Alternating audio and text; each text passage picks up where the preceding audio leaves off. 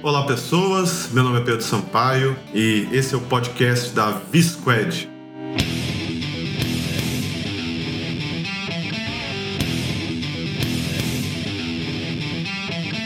Hoje a gente vai conversar sobre a transição de uma geração para outra de consoles. Foi anunciado o PlayStation 5, já tinha sido anunciado o Scarlet da Microsoft. A gente vai falar um pouco sobre expectativas, o que a gente já sabe dessa nova geração e principalmente o que a gente mais gostou dessa geração anterior. Melhores jogos, críticas, um defendendo mais um console do que outro, essas coisas.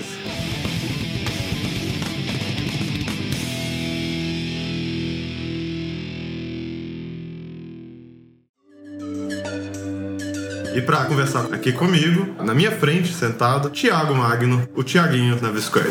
Olá, mundo! Do meu lado esquerdo, o homem mais popular de Belo Horizonte, Arthur Massal, o Magma. Opa, e aí galera? Não sou popular assim. Ele é muito popular. Todo lugar que a gente vai em Belo Horizonte, tudo quanto é canto, ele conhece muitas pessoas. Ele é o não político mais político que eu já vi, né? Vocês que conhecem poucas pessoas. É, tem isso também, né? A gente conhece pouca gente. Aí pra nós, ele é super popular. Sou descolado.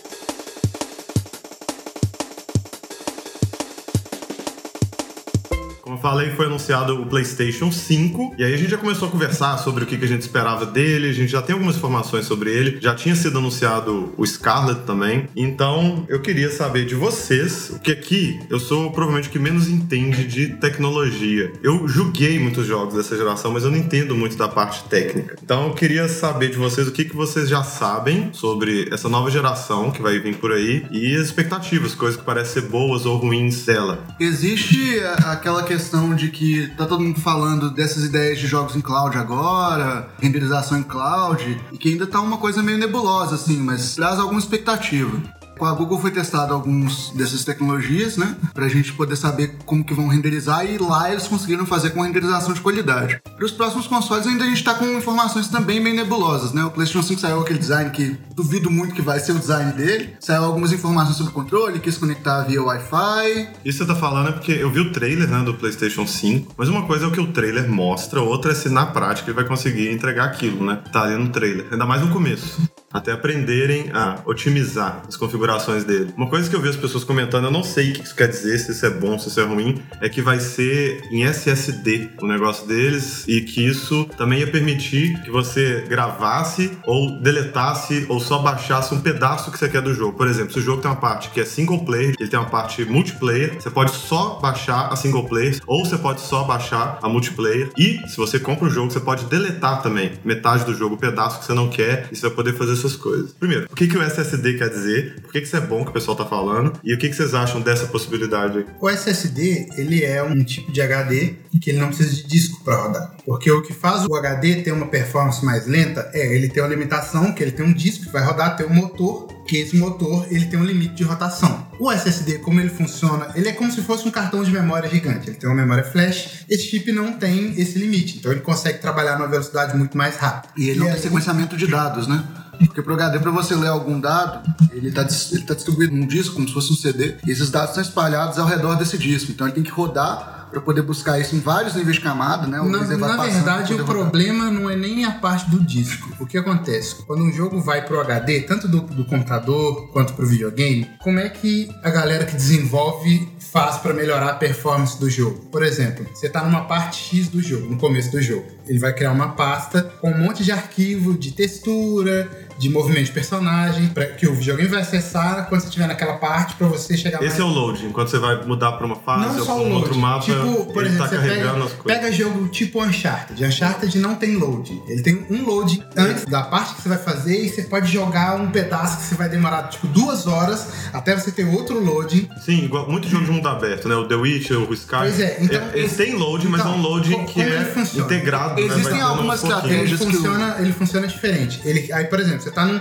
no começo de uma área. Ele Uhum. cria uma pasta onde tem texturas e coisas que vão dinamizar o processamento para aquela área. Essas texturas aí, também são dinâmicas por várias vezes, né? Ele tem uma resolução de quando você tá vendo ele longe, outra resolução quando ela tá a médio alcance e uma quando E aí, tá perto, quando você chega em outra área, que sem loading, o que, que ele vai fazer? Ele vai criar outra pasta e vai endereçar aquela pasta para você poder ter o acesso mais rápido, em vez de ter que voltar na primeira pasta, ele cria uma pasta mais perto do que ele está mexendo para poder ter um dinamismo, porque é melhor para você ter um jogo mais fluido. A galera importa se, ah, nossa, tem dois minutos de loading. A galera não gosta de ter dois, três Não, minutos. eu acho Você lembra Bloodborne? clima. Quando Bloodborne foi lançado no PS4, antes deles otimizarem o jogo, exatamente essa otimização que eu tô falando, o, loading do Bloodborne era gigantesco. É, eu adoro Bloodborne, mas isso pra mim era a parte mais chata. A, a principal vantagem do SSD é que ele traz uma velocidade de escrita e principalmente leitura. Pois é, e aí como você tem essa velocidade de leitura muito maior, você não precisa ficar criando pastas e pastas e pastas, você cria uma só e você resolve tudo com ela. Tá, peraí. Pra mim que não entendo bosta nenhuma de computador. Então, o SSD quer dizer, na prática, pra mim que sou leigo jogador, que vai ter loadings mais curtos ou menos loadings. Ou vai ser mais fácil fazer esse negócio de que é um load que você não percebe, igual é nos mundo aberto, no The Witcher e tal. Em que você tá no lugar e quando você. Ele já fez o load daquele. no espaço grande de onde seu player tá. E à medida que você anda numa direção, ele começa a fazer o lá E na frente. isso, na verdade, quando você a- chega lá, já tá carregado. Na verdade, no jogo de mundo aberto, eles têm uns hacks que eles usam pra isso, que é, por exemplo, no meio da missão tem uma cutscene, eles usam essa cutscene pra fazer load. Ah, não. Aí mas- você tá vendo uma cutscene, enquanto você tá vendo a cutscene ali, eles estão carregando outra área do jogo que é pra onde você vai. Não, mas sem cutscene, por exemplo, o The Witcher e o Horizon. Acho que o Horizon não tem nenhum, nem. Acho que não tem nenhum load do seu começo do jogo. Mas ele tem muita cutscene. Você Tem, sempre mas- chega, aí você vai pegar uma missão, você vai Sim. conversar com alguém. Você não conversa igual tipo MMO, você vai lá, pegou a missão, aparece um textinho, não. Vira uma cutscene. Mas o vai mundo tá todo conversa. lá pra você explorar, sem cutscene. Se você não estiver seguindo a missão, você tá lá com o mundo totalmente aberto pra você poder ir em qualquer lugar a qualquer momento. No Horizon. No Witcher você tem mapas que você faz load de continentes, que é muito grande, mas que você faz. No, acho que no Horizon acho que não tem nenhum. Não tenho certeza, mas eu acho que não tem nenhum. E aí, à medida que você vai andando, você pode estar explorando. Se você não estiver fazendo missão, não vai ter cutscene. E você só vai, vai andando, o universo todo, a vida toda, por Mas o Horizon, ele tem otimização da engine, que é a mesma do Killzone Shadows Fall, que é o, o, o Killzone que tem do PS4. Que no Killzone Shadows Fall, que é um jogo, é um dos primeiros jogos do, do PS4, você já tinha isso. Tinha um mundo aberto que você podia andar, andar, andar e ele não tinha load. E a questão é que nós vamos ter o SSD no PlayStation 5, isso não quer dizer que é uma coisa exclusiva do PlayStation 5. Você pode colocar no seu PlayStation 4 para poder rodar com um SSD. O Só que SSD o PlayStation 5 vai ter um SSD que vai estar otimizado para poder rodar esse jogo. A Sony é porque a Sony tem uma pira de fazer um hardware personalizado, sabe? Tanto que você pega tanto o PSP quanto o PS Vita, era um cartão de memória exclusivo para funcionar naquele, naquele console, por exemplo. Eles já falaram que o SSD da Sony, ele vai ser um SSD personalizado que provavelmente vai ser exclusivo do PS5, o que eu não gosto, porque encarece demais. Tanto que eu já tive o PS Vita, o, o Thiaguinho também já teve, e a gente sabe que é caríssimo você comprar um cartão de memória do PS Vita, porque ele só funciona no PS Vita. Tá, mas acho que vocês não me responderam. Então, na prática, o SSD vai permitir ter menos loading ou loadings mais curtos? Loadings mais curtos. Ok, e, e também, consequentemente, ter.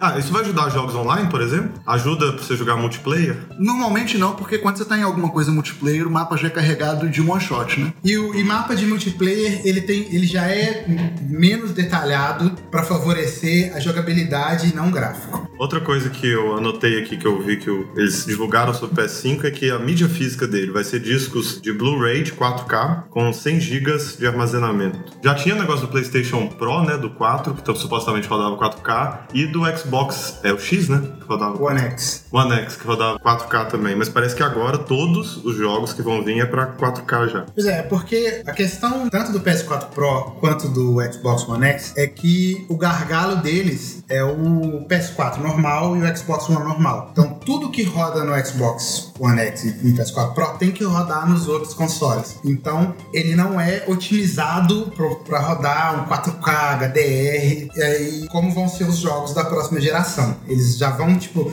nativo, eles vão funcionar em 4K HDR. E quando você não tem que pensar em trabalhar com resolução menor, com um hardware mais fraco, você consegue resolver isso de um jeito muito melhor.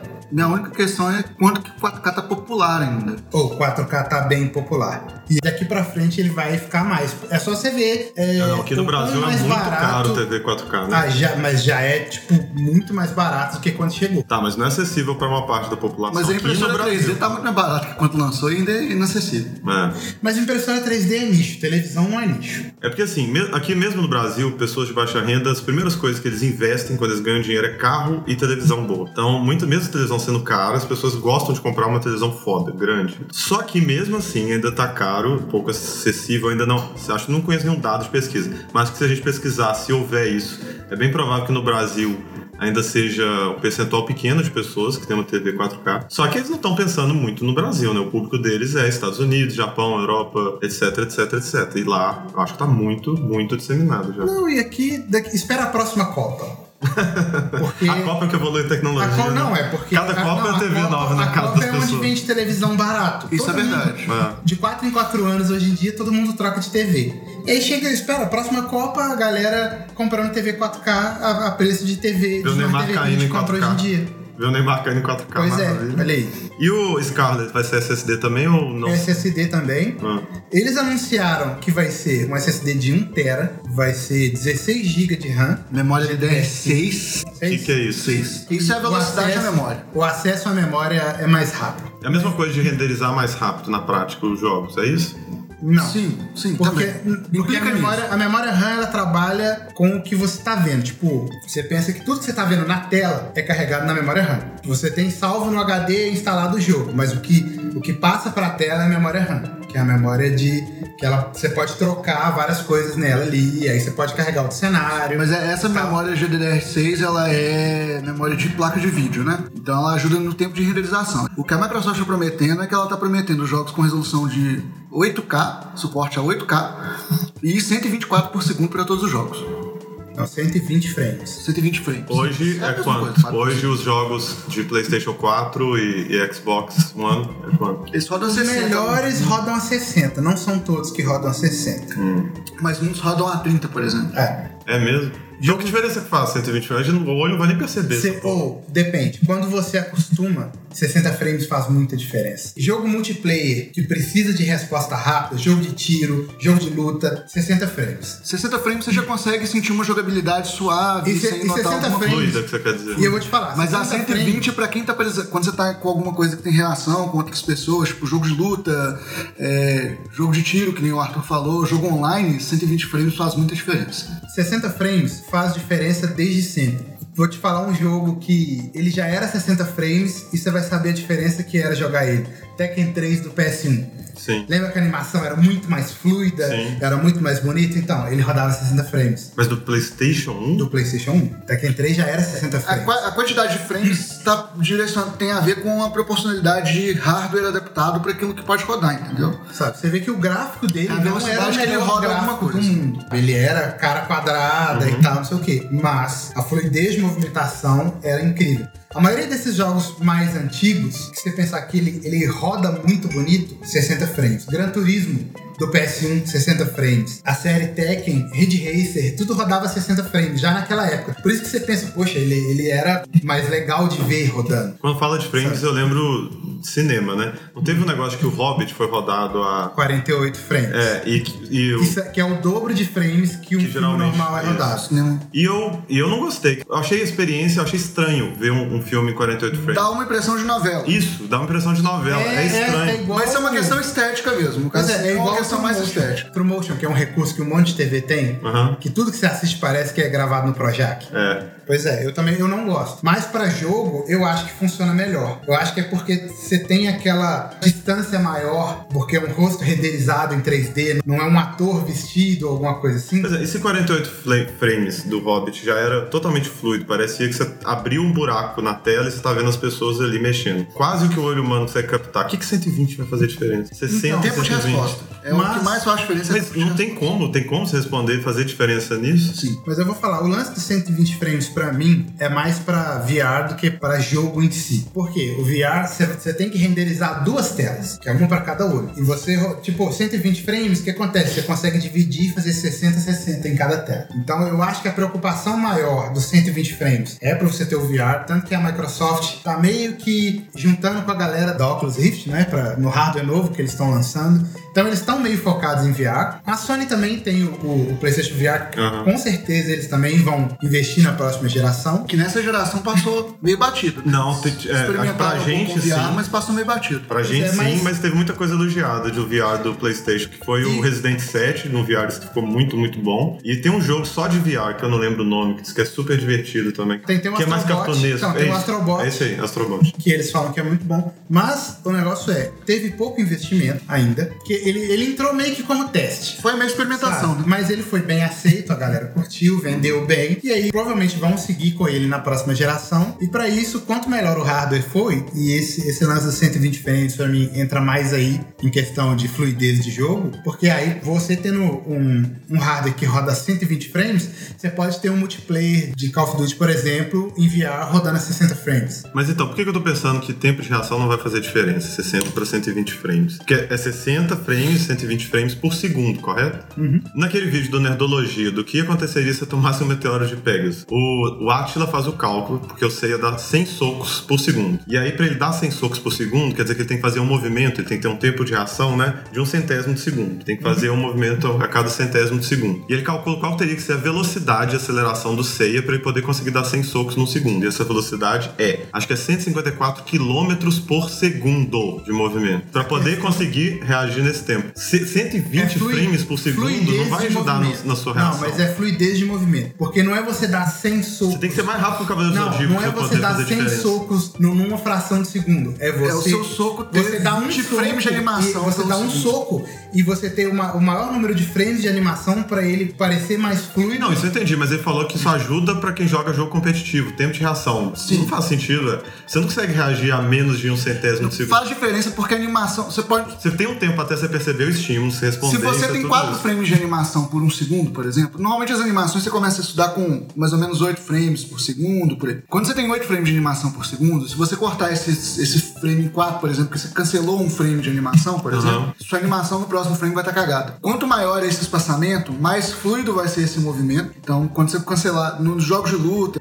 os MOBAs, os é, MMOs, MMO até que não, né? MMO não exige tanto reflexo assim. É, Mas que- jogo de futebol, por exemplo, cancelamento desses frames, quanto mais frame você tem renderizando uma animação por segundo, torna mais fluido essas interrupções de frame, que pra, pra esse tipo de jogo faz muita diferença você poder falar, ah, não, porque o pessoal chama muito de frame cancel quando está dentro de um jogo de luta. É, Interromper o o movimento. cancelamento de animação num MOBA, por exemplo, Uhum. essas coisas o, o frame rate impacta muito. E também, eh, essa questão do frame rate, eles estão investindo por conta de diminuir o lag de outras, outras partes. Porque quando você vai jogar, você tem um input lag, que é o tempo de resposta do controle pro videogame e do videogame pra TV. Além disso, você vai jogar online, você tem o ping. Pois é, só por causa da conexão, isso já é um gargalo pra limitar esse, essa questão do frame ajudar no tempo de reação. Não, ele exatamente diminui um pouco essa diferença. Mas peraí, só- vamos supor que, beleza, você tem um frame foda e aí você consegue reagir naquele micro instante, no momento certo, mas essa informação tem que ser enviada pro, pra rede, pro Playstation, pro computador, seja lá o que for,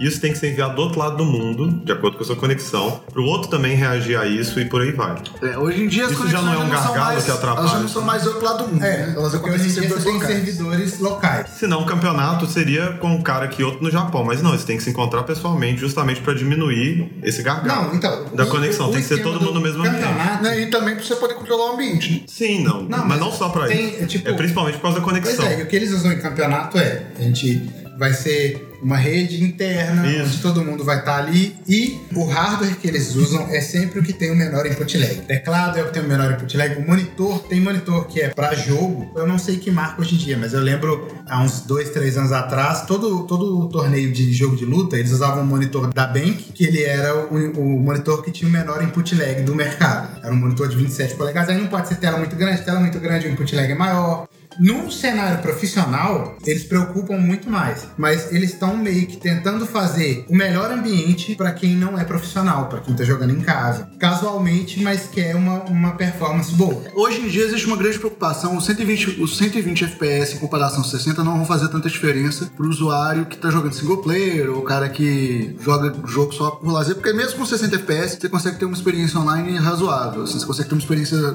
online boa, né? Hoje em dia o esporte é uma grande preocupação, que inclusive eu acho que é um tema que a gente tem que abordar aqui, ainda para poder falar futuramente num cast para isso, que é como o esporte tem movimentado essa indústria, porque tá trazendo investimento, tá trazendo uma player base que segue pessoas que hoje em dia jogam muito menos que assistem pessoas jogando videogame, né? É extremamente provável que a gente tenha um episódio só sobre esportes, vale muito a pena. Com essas mudanças de, de frame rate, eu acho que, em primeiro lugar, o que a Microsoft está colocando em cima da Sony é pressão de mercado, porque, no fim das contas, quando o pessoal for escolher, eles vão olhar, olha, isso aqui renderiza 120, isso aqui renderiza 60. Eles nem sabem o que é, mas 120 maior do que 60, pula dentro. E agora tá tendo uma, uma movimentação de, de grandes empresas que produzem jogos online de levar isso para console. A Riot agora anunciou que todos os jogos dela estão para todas as plataformas e que a Riot está lançando seis jogos diferentes. Todas as plataformas, inclusive celular, né? Celular, consoles.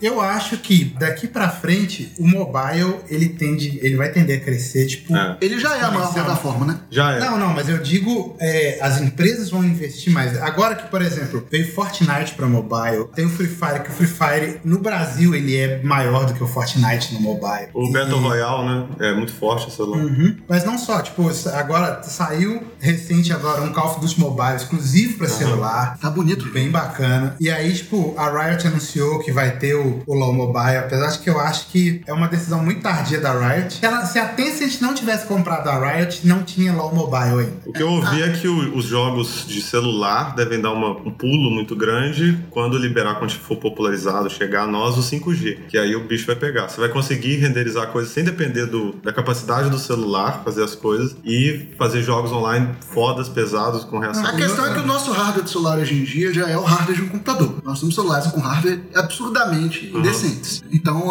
antes o que era uma limitação pra gente era o hardware. O celular que era muito inferior ao do computador. Hoje em dia o hardware mobile é muito poderoso. Então dá pra fazer coisas interessantíssimas com o mobile. Só que aí a gente surge o que eu acho que ainda é o maior gargalo do celular, que é a interface. É uma coisa muito prejudicial. E foi aí que o Fortnite quebrou um pouco a banca da indústria, porque quando eles lançaram um jogo que funcionava crossplay celular, computador e console, etc., a- o que a Epic fez foi quebrar um pouco esse paradigma. E as empresas estão todas correndo atrás. A, a EA entrou com FIFA pro mobile para tentar colocar o FIFA para poder ser um jogo que tem crossplay também. Hoje já tem gente que usa o celular só como a tela, já tem aquele negocinho de, né, um pedestal, sei lá, você prende o celular, conecta o controle igual do Playstation, ou o que você preferir, e aí o celular é uma telinha que fica na sua frente lá e você joga. Talvez os Talvez controles, aumente talvez os controles Bluetooth possam se popularizar mais, mas o que tem sido mais dito é porque hoje em dia, quando eu disse que o celular é o console, é a plataforma mais jogada, é que onde se mais consome jogos no mundo é a China. E a plataforma favorita do chinês é mobile. Então o que a Riot está fazendo agora, como o Arthur falou muito bem, é começar a investir nisso porque a empresa comprou a Riot a chinesa e ele já tem vários cases de jogos MOBA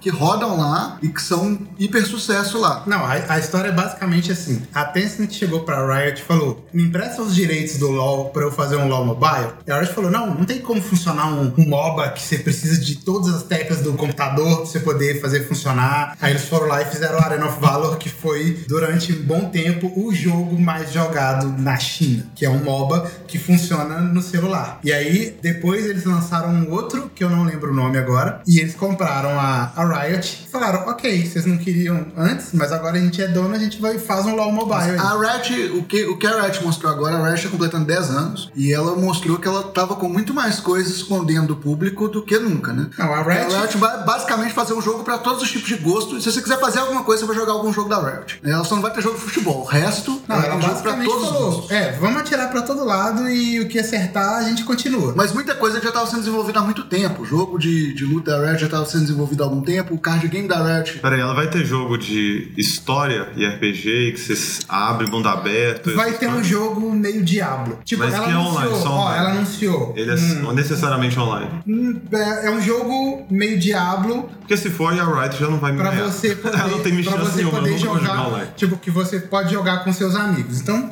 vai ser O que a Riot tá lançando vai ser um. um É um FPS, um Hero Shooter, né? Vai ter um Hero Shooter, vai ter um jogo de luta. Vai ter um card game. Um card game e tem E um RPG que. meio Diablozinho lá. Isso. Além disso, ela tá lançando esses jogos pra tanto LoL pra mobile quanto o card game vai pro mobile também. E esses outros jogos também vão pra consoles. Então a Riot tá pelando. Assim. Ela hoje em dia já tem a PI mais longeva do mercado e mais rentável, né? Que é o League of Legends.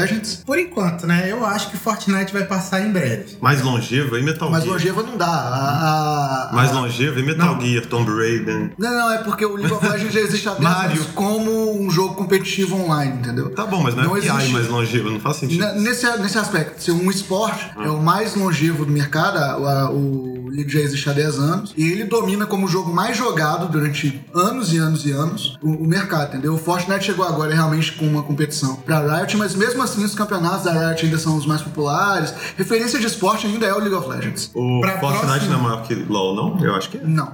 Como- Enquanto esportes, não. Popularidade, número de jogadores. Eu acho que popularidade, hoje em dia, o Fortnite é maior. Também acho. Só porque eu não tô nem falando tipo de, ah, de número de jogadores. Não, o número de jogadores do LoL ainda é maior. Não sei, Mas vamos pesquisar. em questão de popularidade, por ele ter essa questão de já ter uma versão para celular, ter uma jogabilidade que favorece mais uma galera mais casual, aí todo mundo consegue jogar e se divertir, porque MOBA é um ambiente muito muito hostil É. para começar. Eu lembro no Dota. E, e é difícil você, você masterizar o jogo. Fortnite não, Fortnite é jogo de tiro. Basicamente todo mundo sabe jogar um jogo de tiro. Sabe, ele tem umas mecânicas de construção? Tem. E além do fato dele ser colorido, aí atrai criança, molecada gosta, tem dancinha. Sabe, você vê, tipo, você passa na rua, tem gente fazendo dancinha de, de A dancinha do Fortnite. Fortnite foi Você uma não coisa tem que viralizou fazendo muito, dancinha né? de LOL, sabe? Por isso que a questão da popularidade pra mim tá aí. É o, o fora do jogo. Porque, ah, beleza, tem uma galera que joga? Tem, mas é exatamente. Mas a comunidade do LoL, League cara... of Legends tem 10 anos. Nós vemos, se nós vemos todo ano o CBLOL lotando estádio de futebol, com mais gente do que vai num jogo de futebol pra, pra poder ver gente jogando joguinho online, saca? Quando eu fui no, no CBLOL aqui no, no Mineirinho, e o estádio estava lotado, sabe? Lotaram o Allianz Parque, em São Paulo. Existe um movimento aí, o Overwatch tinha ameaçado colocar em risco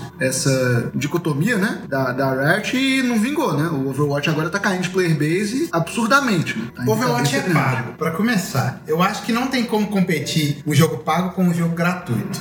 Né? Não tinha como ele conseguir a mesma base instalada de jogadores e tal, onde você tem que comprar, onde é um jogo full price, que ele, quando ele, ele saiu, ele era vendido a 60 dólares. O cara que é acostumado a jogar no PC, a galera que joga PC principalmente, eles têm uma cultura de eu não vou pagar 60 dólares no jogo, eu vou esperar dar uma sale do Steam e pagar 5 dólares, sabe? Eles têm muito disso. Então, assim, tanto que, se eu não me engano, a base instalada de console do Overwatch é maior do que a de PC. Se bem que hoje em dia não deve ser mais, porque teve muita promoção e tal, mas no começo, com certeza, porque jogador de console, você quer jogar o jogo, você tem que comprar o jogo. Aqui, eu, nas notícias que eu achei, o É, LoL o LoL ainda é o primeiro, o segundo é CS, terceiro Fortnite, quarto Hearthstone, quinto Minecraft. Mas enfim, pa- saindo que a gente vai ter um, um podcast só sobre os esportes a gente vai pesquisar antes melhor e blá blá blá. PlayStation.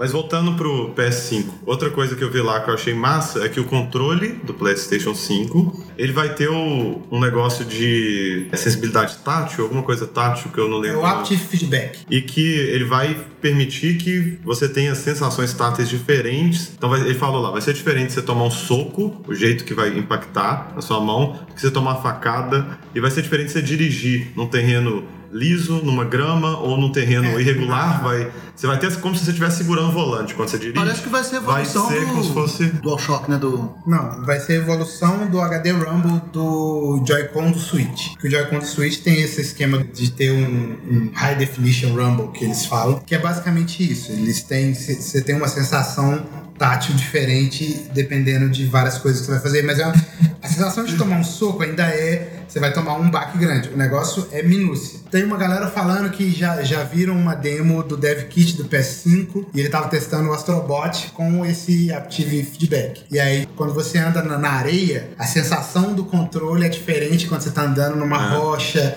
E ele, ele vai ter um gatilho adaptável também. Os gatilhos. Ah, é, o ser L2 e o adaptáveis. R2 vão, vão ser. O pessoal que vai fazer os jogos, os jogos, eles vão poder programar o L2 e o R2 para eles mudarem a pressão que você precisa exercer para poder pressionar ele de acordo com a situação. Então, pre- pressionar o gatilho de uma arma é de um jeito, puxar uma corda de um arco é outro, fazer uma coisa que exige mais força de um, fazer coisa, enfim, que treme, um milhão de variações no L2 e no R2 para aumentar a experiência, a imersão no jogo. Isso é muito interessante porque abre uma gama de possibilidades muito grande para os desenvolvedores, né? Isso. É, ao mesmo tempo que a gente está pensando em atirar um gatilho ou puxar um arco, isso pode gerar novas mecânicas completamente novas, que a gente nunca viu antes num videogame. Sim. O pessoal que eu vi que experimentou o controle de, de diversos sites que mexem com tecnologia e blá, todo mundo parece que gostou muito, pirou, achou incrível, excelente. Mas vamos ver na prática, porque eles dão, claro, o pessoal testar o que já está otimizado. E aí vamos ver quando sair os jogos como é que o pessoal vai conseguir explorar O isso. controle do PS5 também foi anunciado que ele vai ter conexão, ele não vai se conectar pelo console por via física, né? Sim por Wi-Fi. Ele não vai mais usar Bluetooth, ele vai usar o Wi-Fi para poder se conectar ao console. Ah, é? Não vi isso não. É, O saiu- pode ser interessante porque a taxa de transmissão de dados é maior. Né?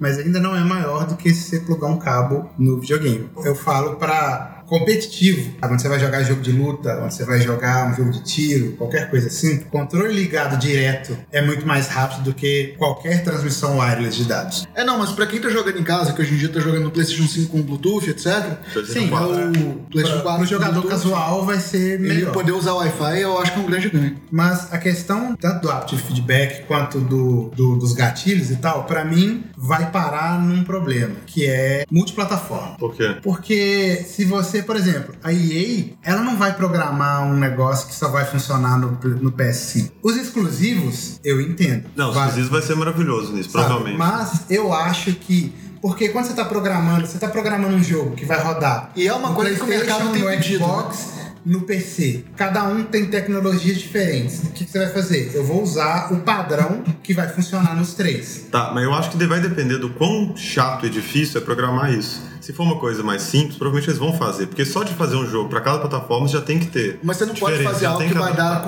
é, que vai dar alguma vantagem competitiva pra quem joga no Ainda mais é, hoje em Ah, dia. não, que você tá falando querem- de coisa online. Tô nem com Não, coisa não, online. não, Não, mas só coisa online, dia, você tem cross-plataforma. Eu acho que pra É, então. próxima geração, o crossplay vai estar ali. O mercado já tá pedindo, a Microsoft já abriu as pernas é. em relação Não, a isso. Microsoft é super ok, a Nintendo é ok. A Nintendo tá ok, mas a só a Sony Sony tá é muito chata. É, mas com vocês isso. gostam disso? Eu acho ruim. Eu acho que a vantagem de uma pessoa no, no PC é muito diferente do, do relação O crossplay ao é maravilhoso. console Não porque, e do cara não do porque PlayStation ele, vai, ele, ele te pareia pelo hardware. Se você tá jogando um jogo de tiro com teclado e mouse, ele vai te parear com quem tá jogando com teclado e mouse. Então continua sendo cross-plataforma nada. Continua, você vai poder jogar no seu PlayStation com seu amigo que tem um Xbox. que tem um Xbox, sabe? Não tem mais aquela, ah, vamos jogar, vamos jogar um FIFA nós dois aqui? Ah, vamos. Beleza, mas qual videogame você tem? Ah, eu tenho um Xbox. Ah, não, eu tenho um PlayStation, não dá pra gente jogar junto. Sabe? Não vai ter mais essa barreira. Uhum. Você vai poder jogar online com o seu amigo, independente do A, hardware que ele tem. a Microsoft foi quem começou a derrubar essas barreiras, kudos Microsoft, parabéns pra vocês. Mas a Nintendo veio atrás disso e a Sony é a única que tá fazendo picuinha com isso ainda. Mas ela vai ter que abrir as pernas eventualmente por causa do mobile. O mobile hoje Não, em dia ela tá tem, demandando ela já tem, a Sony já tem crossplay, tipo, Fortnite é crossplay de todas as plataformas. O O Overwatch Overwatch não.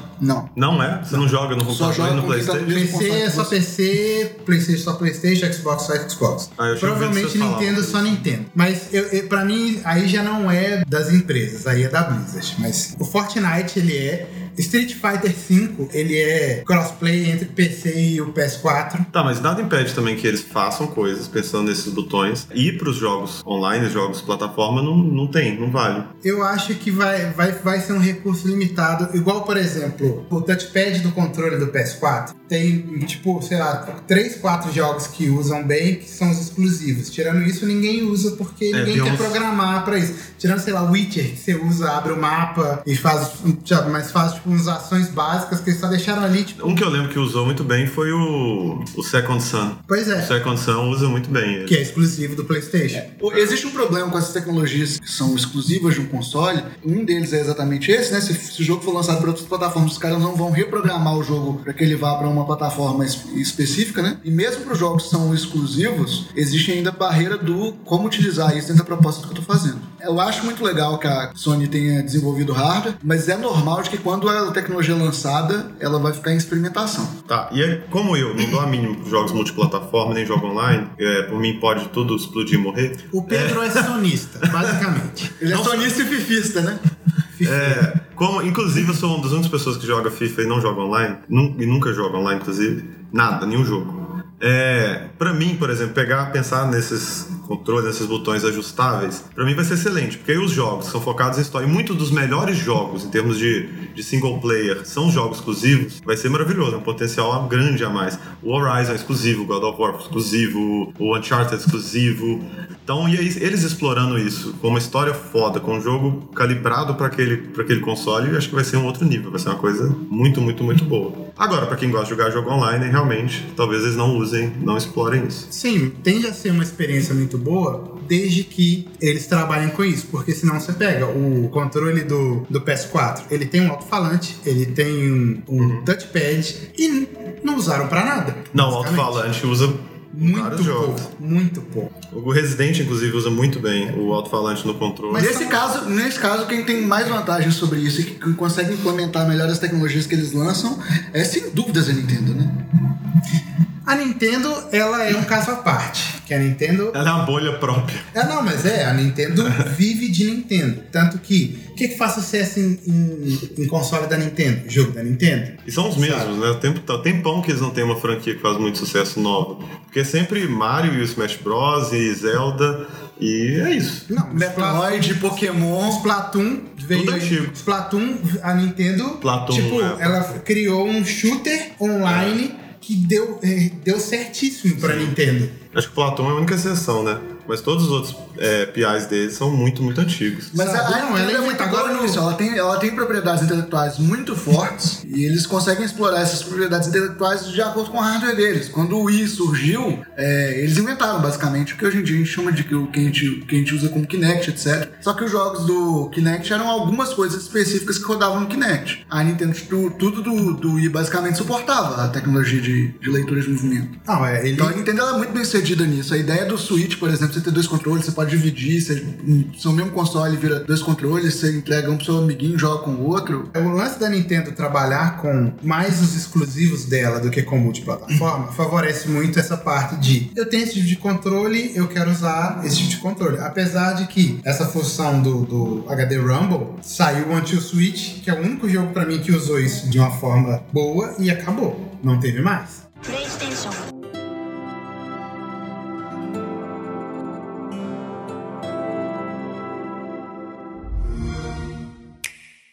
Antes da gente focar na, na geração atual que a gente está jogando e das melhores e piores coisas dela, para fechar sobre a próxima, tem alguma coisa do que saiu do, de Scarlet, PlayStation 5, que fazem vocês apostarem ou terem palpite forte de que um vai ser melhor do que o outro, ou vai dominar o mercado em relação ao outro, ou ampliar o domínio que já existe em relação ao outro? Eu acho que para a próxima geração, quem tá mais promissor é a Microsoft.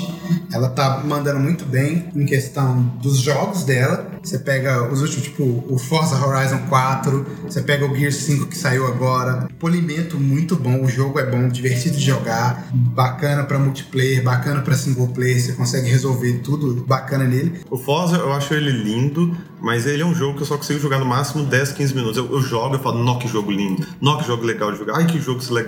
Dá 15 minutos, eu, nó que saco, eu paro. Aí, três meses depois, eu novo jogar Forza. Nó que jogo incrível, nó que jogo lindo, 10 minutos, eu, nossa que saco. Assim que chegou, quando lançou o Forza Horizon 4, eu joguei tipo um mês direto. Tenho umas 40 horas que eu joguei um O mês direto. Forza fez um, um mundo aberto de carro, né? Um negócio muito. Aquele negócio de poder voltar me irrita profundamente. É só você não usar. A Microsoft ela tem uma carta na manga muito boa, na verdade duas.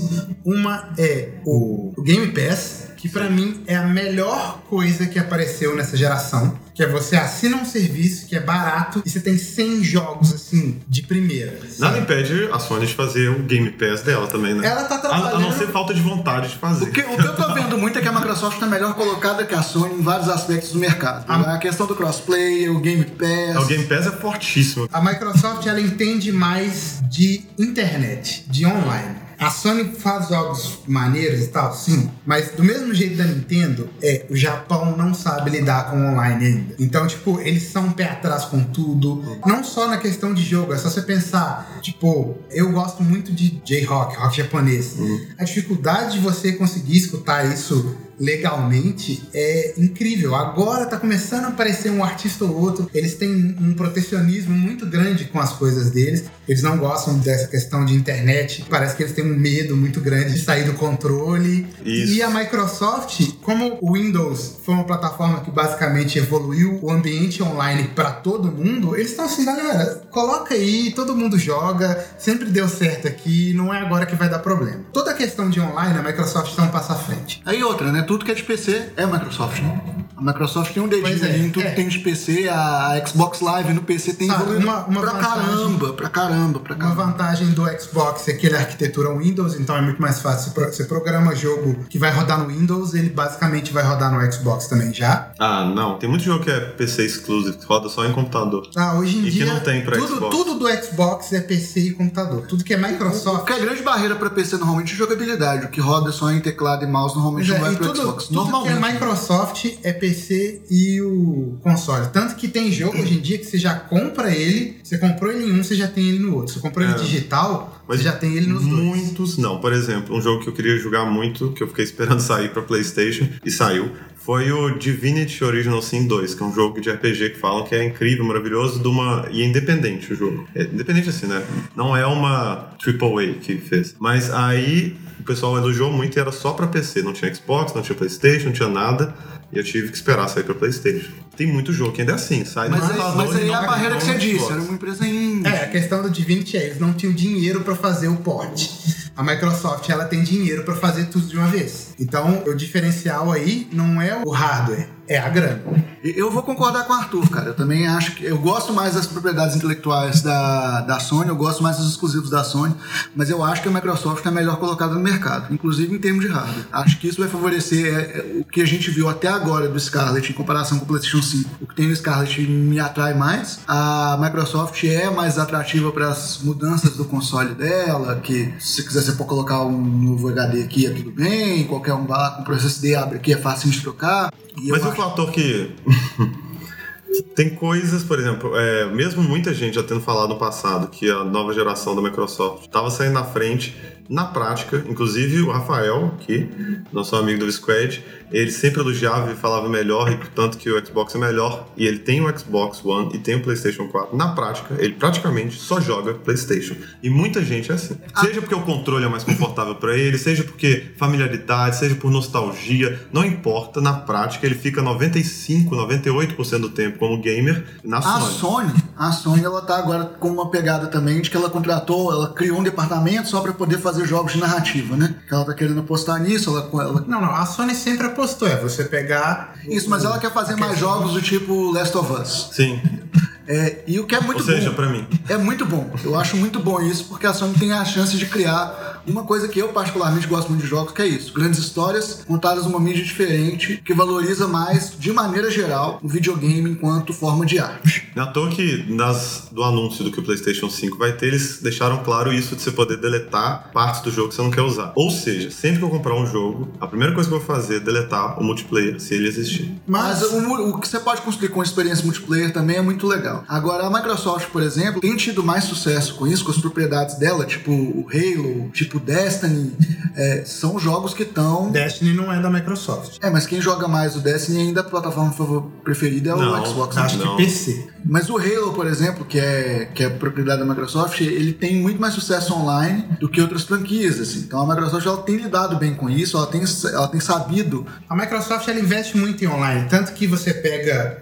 Agora, agora ela tá meio que brigada com a Activision, mas na época do Xbox 360, todos os Call of Duty saíam primeiro no Xbox 360, porque o ambiente online era melhor, a galera que jogava online tava lá. Ela, ela sempre teve essa preocupação. E o americano, que é o principal consumidor do, do Xbox, ele gosta de Jogo de tiro, jogo de esporte. Ele gosta de jogar Call of Duty, Battlefield e jogar, tipo, Madden e jogar FIFA e NBA. Boa parte do público dos Estados Unidos tem Xbox. A live também tá favorecendo muito a ideia de streaming, né? Que é outra coisa que. Ela agora ela tem uma plataforma é o- própria para streaming. Ela até comprou o Ninja, que é basicamente o maior streamer de Fortnite que você tem hoje em dia. E ele Você era ele- ela patrocina ele e ele é exclusivo dela. Ele é exclusivo da plataforma da Microsoft. Ele era, ele era afiliado do Twitch, só que ele saiu do Twitch e ele foi para a plataforma da Microsoft. E aí os views de, de Fortnite no Twitch caíram assim,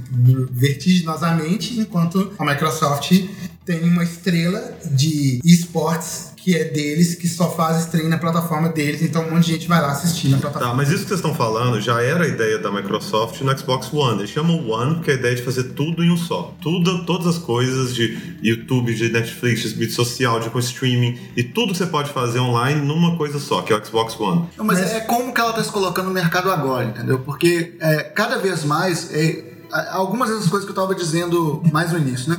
Hoje em dia a gente tem muita gente que prefere assistir do que jogar. E a gente tem o mobile crescendo cada vez mais, né? É igual sexo, cross. Cada vez mais tem gente que prefere assistir do que fazer. Prefere- Sempre foi assim. Não, mas as pessoas estão parando de transar. Então, Depois tem que fazer um é. cast sobre isso. Não, mas então. Dá um as pessoas estão parando de que a transar. questão de, de você ver mais coisas sobre sexo do que você fazer sexo, isso aí já é. Não, tá, desde, mas tem desde gente... que inventaram a pornografia. Não foi isso que eu falei. Eu falei, tem gente que está preferindo assistir do que fazer. Esse paradigma de mercado, né, com o mobile crescendo, cross-plataforma crescendo, o online ficando cada vez mais importante. Já não é de agora que o esporte é grande, mas agora ele está cada vez mais relevante, porque você tem mais jogos para mais gostos pro esporte. Então, antes quem se atraía pro esporte era o pessoal de MOBA. Hoje em dia, os campeonatos de FIFA estão muito grandes, os campeonatos de Pro Evolution estão prometendo entrar com grande coisa agora com o novo Pro Evolution 2020, né? É, mas parece que não entregou, não. Eles prometeram, né? Que iam focar em esportes. Depois daqui a pouco a gente vai falar dos jogos PlayStation 4. Eu, jo- eu joguei o, o Pro 20, o 2020 e eu tô apaixonado com o jogo. Não, eu acho o jogo maravilhoso. Eu tô na parte online dele, o pessoal que joga online, os jogos Eu tenho jogado isso online. Não gostou muito. Tenho jogado só online. Mas depois gente- bastante. Mas enfim, os Hero Shooter, essa nova gama de jogo surgiu, como que chama? Fortnite é um Battle Royale. Battle Royale. Esse tipo de jogo agora tá trazendo uma nova gama de jogador que antes não jogava online pra jogar obrigatoriamente online, se preocupar com competitivo e ver stream e, e ver campeonato dos negócios. Não acho que a Sony vai deixar de existir ou que a Sony vai ser menor por ser quem ela é, mas eu acho que o Xbox One vai atrair mais esse público. Então, o que a Sony deve perder um pouco é que quando as pessoas quiserem jogar online, quem tem interesse em jogar online deve priorizar o Xbox e quem quiser jogar mais histórias single player, grandes jogos é, como as propriedades intelectuais da, da Sony deve comprar um PlayStation. Mas eu acho que a Xbox, a Sony tem uma chance de sair na frente por causa desses aspectos que o mercado tá mais voltado para ela, não por causa de E uma dúvida, é, a gente sabe por que o PlayStation 5 vai chamar PlayStation 5. A gente sabe por que o Xbox One chamou One, acabei de falar, né? Tudo em um só. Mas por que que é Scarlett? Eu não sei se tem a sabe. ver com o novo assistente da Microsoft, né? Não. Não? É a cor do videogame vai ser escarlate? O que que é? Na verdade, eu não tenho certeza se ele vai chamar Scarlett. Eu só. Às eu vezes é só espero- nome de projeto. né? É, é, é, vou esperar o anúncio oficial, quando mostrar o videogame e tal, e aí eles vão dar o nome. Isso pra mim é nome só pro projeto, que eles ainda não pensaram na marca. Tanto que o, por exemplo, o PS4 Pro, ele era o Neo. E o PS4 era o Morpheus. Alguém na Sony gosta muito de Matrix. Esses nomes não eram oficiais. Tipo, PlayStation 5 é tipo é o nome que todo mundo espera. Então, tipo, não é novidade nenhuma. Ah, o PlayStation 5 vai chamar PlayStation 5. Ok.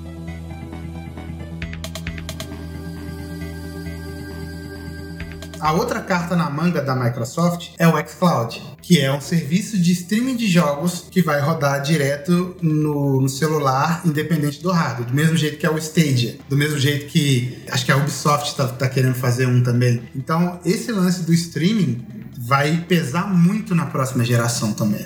Que é basicamente você poder jogar jogos sem precisar ter um console. Pode ter um celular, você pode jogar direto no browser do computador. Tem que ter uma tela e um. Você tem que ter uma controle. tela. É, e um controle ou, ou algum dispositivo que sirva de controle. Alguma coisa Tipo, no celular você vai poder jogar direto tocando na tela do telefone. E isso vai pesar muito para essa próxima geração. Inclusive, é um dos pontos que eu falo que o mobile vai crescer muito. Se esse lance pegar, é o consumo de, de jogos via mobile vai crescer exponencialmente. Fora aquelas promessa maluca do Google, tipo o Google falou, ah, não, vai ter, a gente vai ter latência negativa nos nossos jogos via stream. Eu, ok, vai É, lá. a- tem, esse- tem essa outra coisa, né? A Google entrando no mercado de jogos, tá pra vir pra próxima geração. A Google tá pra poder entrar no mercado de jogos. Próxima geração, streaming. sim, né? Agora em novembro estreia Stadia em oito países do mundo já. É, mas pra gente chegar, até chegar aqui, 2020 já vai estar competindo com os outros consoles, né? Não, sim, mas é porque esse lance do Stadia, do streaming, ele tem esse, esse fato de que ele não precisa competir com geração. Porque, basicamente, você tem o jogo, não importa de que época que ele é. Sabe, eles podem muito bem pegar, tipo, ah, vai rodar tudo que tem agora, beleza, mas, poxa, eles podiam botar uns jogos velhos, né? Ah, vamos colocar uns jogos velhos, você vai poder Tá, jogar pera, uns pera, jogos velhos pera. também. Volta, explica. Vocês estão falando do console, entre aspas, do, da Google. Não é um console, é um console, serviço. É um serviço. É um serviço, chama Stadia, e ele faz o quê? Ele faz streaming de jogo. Você não precisa ter um videogame. Você se cadastra no serviço. Ele roda no comp- seu navegador, tipo, você tá vendo um vídeo do, do Assassin's Creed no YouTube. Aí você vai lá e clica, quero jogar esse jogo. E aí você tá jogando ele. Você pode rodar em qualquer lugar. Você pode jogar tanto no celular, quanto no computador, quanto no Chromecast ligado na sua TV. Você não tem o limite de hardware. Você, você pode jogar com o hardware que você tiver. Porque quem renderiza é o servidor da Stadia lá no Google. Você vai fazer só a parte do controle, a parte de renderização, de, da preparação toda do jogo, vai ser no servidor deles lá que vai chegar para você. Você tem o- a limitação da sua conexão de internet ser boa o suficiente para você ter um. O que uma pra nós no Brasil já é uma limitação. Não, Não, não, Hoje em dia essas conexões, tipo, internet que você tem. O que eles 100 pediram era megas, 10 mega, né? O que, o que a Google diz é que ela precisava de 10 mega pra De poder rodar. Não Hoje em é dia nós download. temos conexão aqui de que você tem 200 megas de internet, por exemplo. É, da teoria, né? Você tem 20 de upload. A média do Brasil é, sei lá, deve ser 15, 30 megas de download. Aqui ainda vai estar vai tá um pouco precário para esse. Não, por que pra você precisa de jogo. 10 mega de upload? Porque imagina você receber o tanto de informação do Assassin's Creed. Mas você pra download, pra não upload. Mas você tem que mandar o comando pra lá, né? Pois é, você vai mandar com linha de comando. Não, é tinha resposta, texto. é resposta é de texto. controle.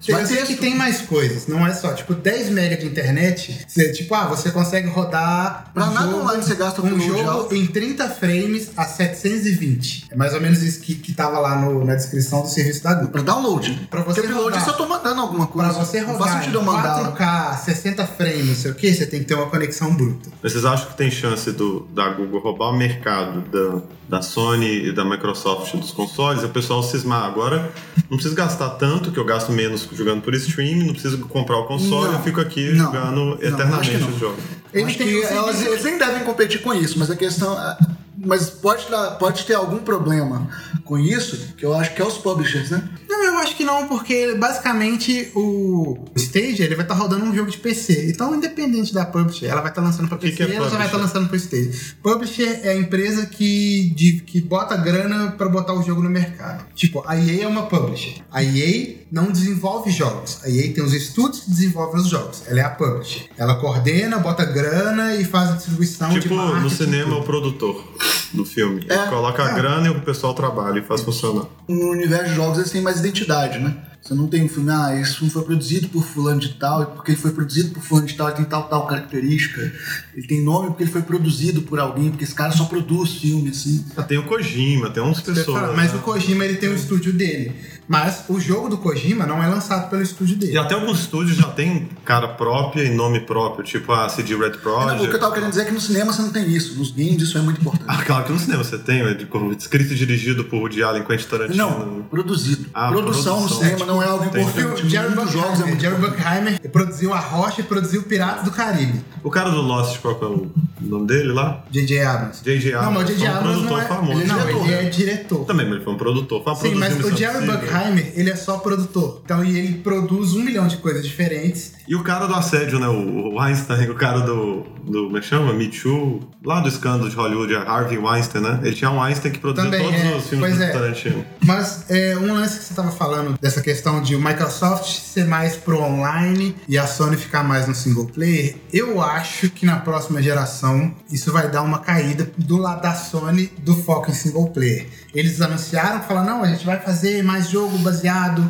em single player e tal. Mas o cara que encabeçava isso, que é o Shaw Layden, ele foi demitido da Sony do dia pra noite. Ninguém sabe o que aconteceu até hoje. Tipo, a Sony soltou uma nota e falou: olha, o presidente da Sony Entertainment America não está mais aqui com a gente, tarará, tarará, desejando sorte na sua, Mas ninguém jornada. sabe por quê. Não, o cara não se pronunciou. Tipo, normalmente quando, quando alguém nada. vai Ele sair. pode ter, igual eu acabei de falar do Harvey Weinstein, né? Ele pode ter ó, abusado de alguém. Não, não, o negócio é que quando alguém dessa magnitude vai sair, tipo o Red, que era o presidente da Nintendo of America. Uhum. Quando ele saiu, ele anunciou antes, ele falou, ó, tipo, ele anunciou em fevereiro pra sair em abril desse ano. Mas Pode ser que ele tenha quando- sido desligado não amigavelmente. Isso, quando é uma coisa cabeluda, ele fez Não, algum então, crime, e o alguma que coisa acontece? bizarra, aí o pessoal. E o que, choca. não, eu acho que o problema todo é que eu acho que a saída do Shawn Layden é mais por conta de que ele é focado nessa parte do single player, da experiência de um jogador e tal. E o Jim Ryan, que é um outro cara que tá lá em cima encabeçando a Sony, que é o cara que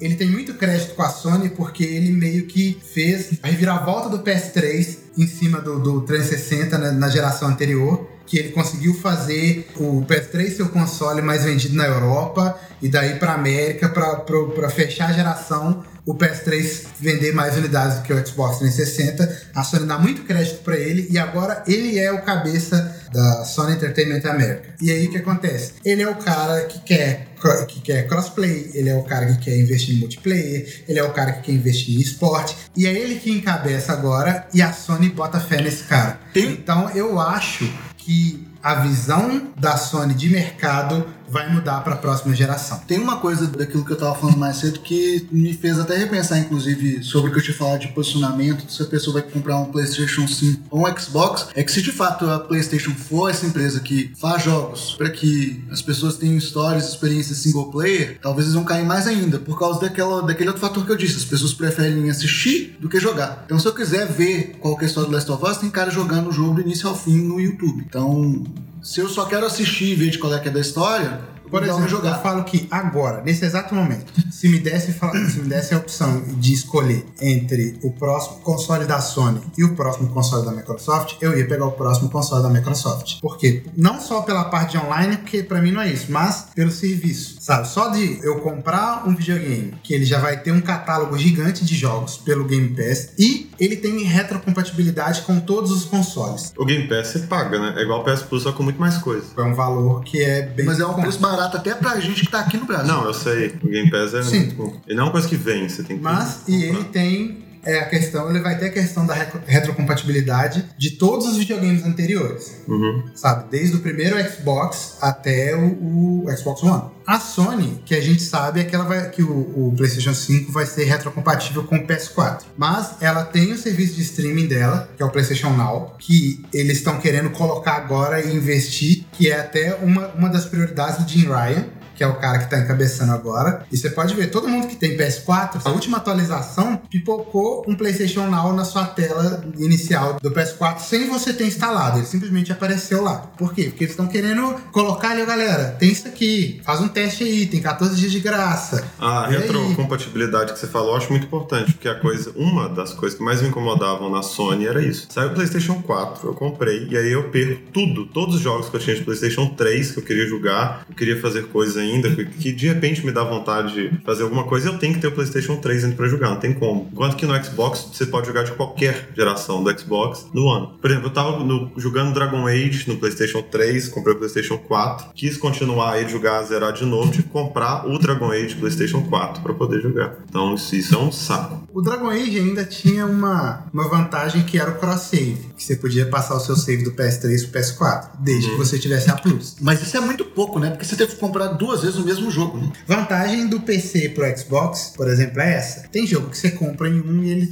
funciona no outro. Isso, inclusive, a gente estava falando mais cedo sobre os mobiles e eu acho que esse, esse também vai ser uma barreira agora. Porque esse negócio de crossplay, né? Você vai ter que pagar full price um jogo no mobile pra você pagar full. Não, mobile, você jogar o mesmo jogo, preço, vai ter que pagar porque full a, a questão é, o escopo do jogo mobile é sempre menor. Então ele é mais barato. Você não vai ter o jogo que é igual no console e no mobile. Tanto que o, esse, o League of Legends mesmo, esse Wild Rift, ele é outro jogo. Ele não é igual o LoL de PC. Ele é diferente. É uma ele vai parte- funcionar diferente. Eu não sei se estou falando besteira, mas uma parte dos jogos mobile, pelo que eu vejo, você não paga um valor X e tem ele. Você paga mensalidade, anuidade do jogo, né? Não. Não. Não? Normalmente você compra o normalmente jogo. Tirando, tirando o Mario Kart da Nintendo, que você tem que pagar 5 dólares por mês pra você poder ter a classe de 100 Mas é o freemium, cilindradas né? Pra poder É o jogar. freemium. É o famoso freemium. Tem, tem alguns jogos que do abusam do, jogo. pay to win, que vão te dar o jogo de graça, você vai pagar coisas pra você poder conseguir jogar o jogo O de celular verdade. é o né? que mais tem. É. PlayStation.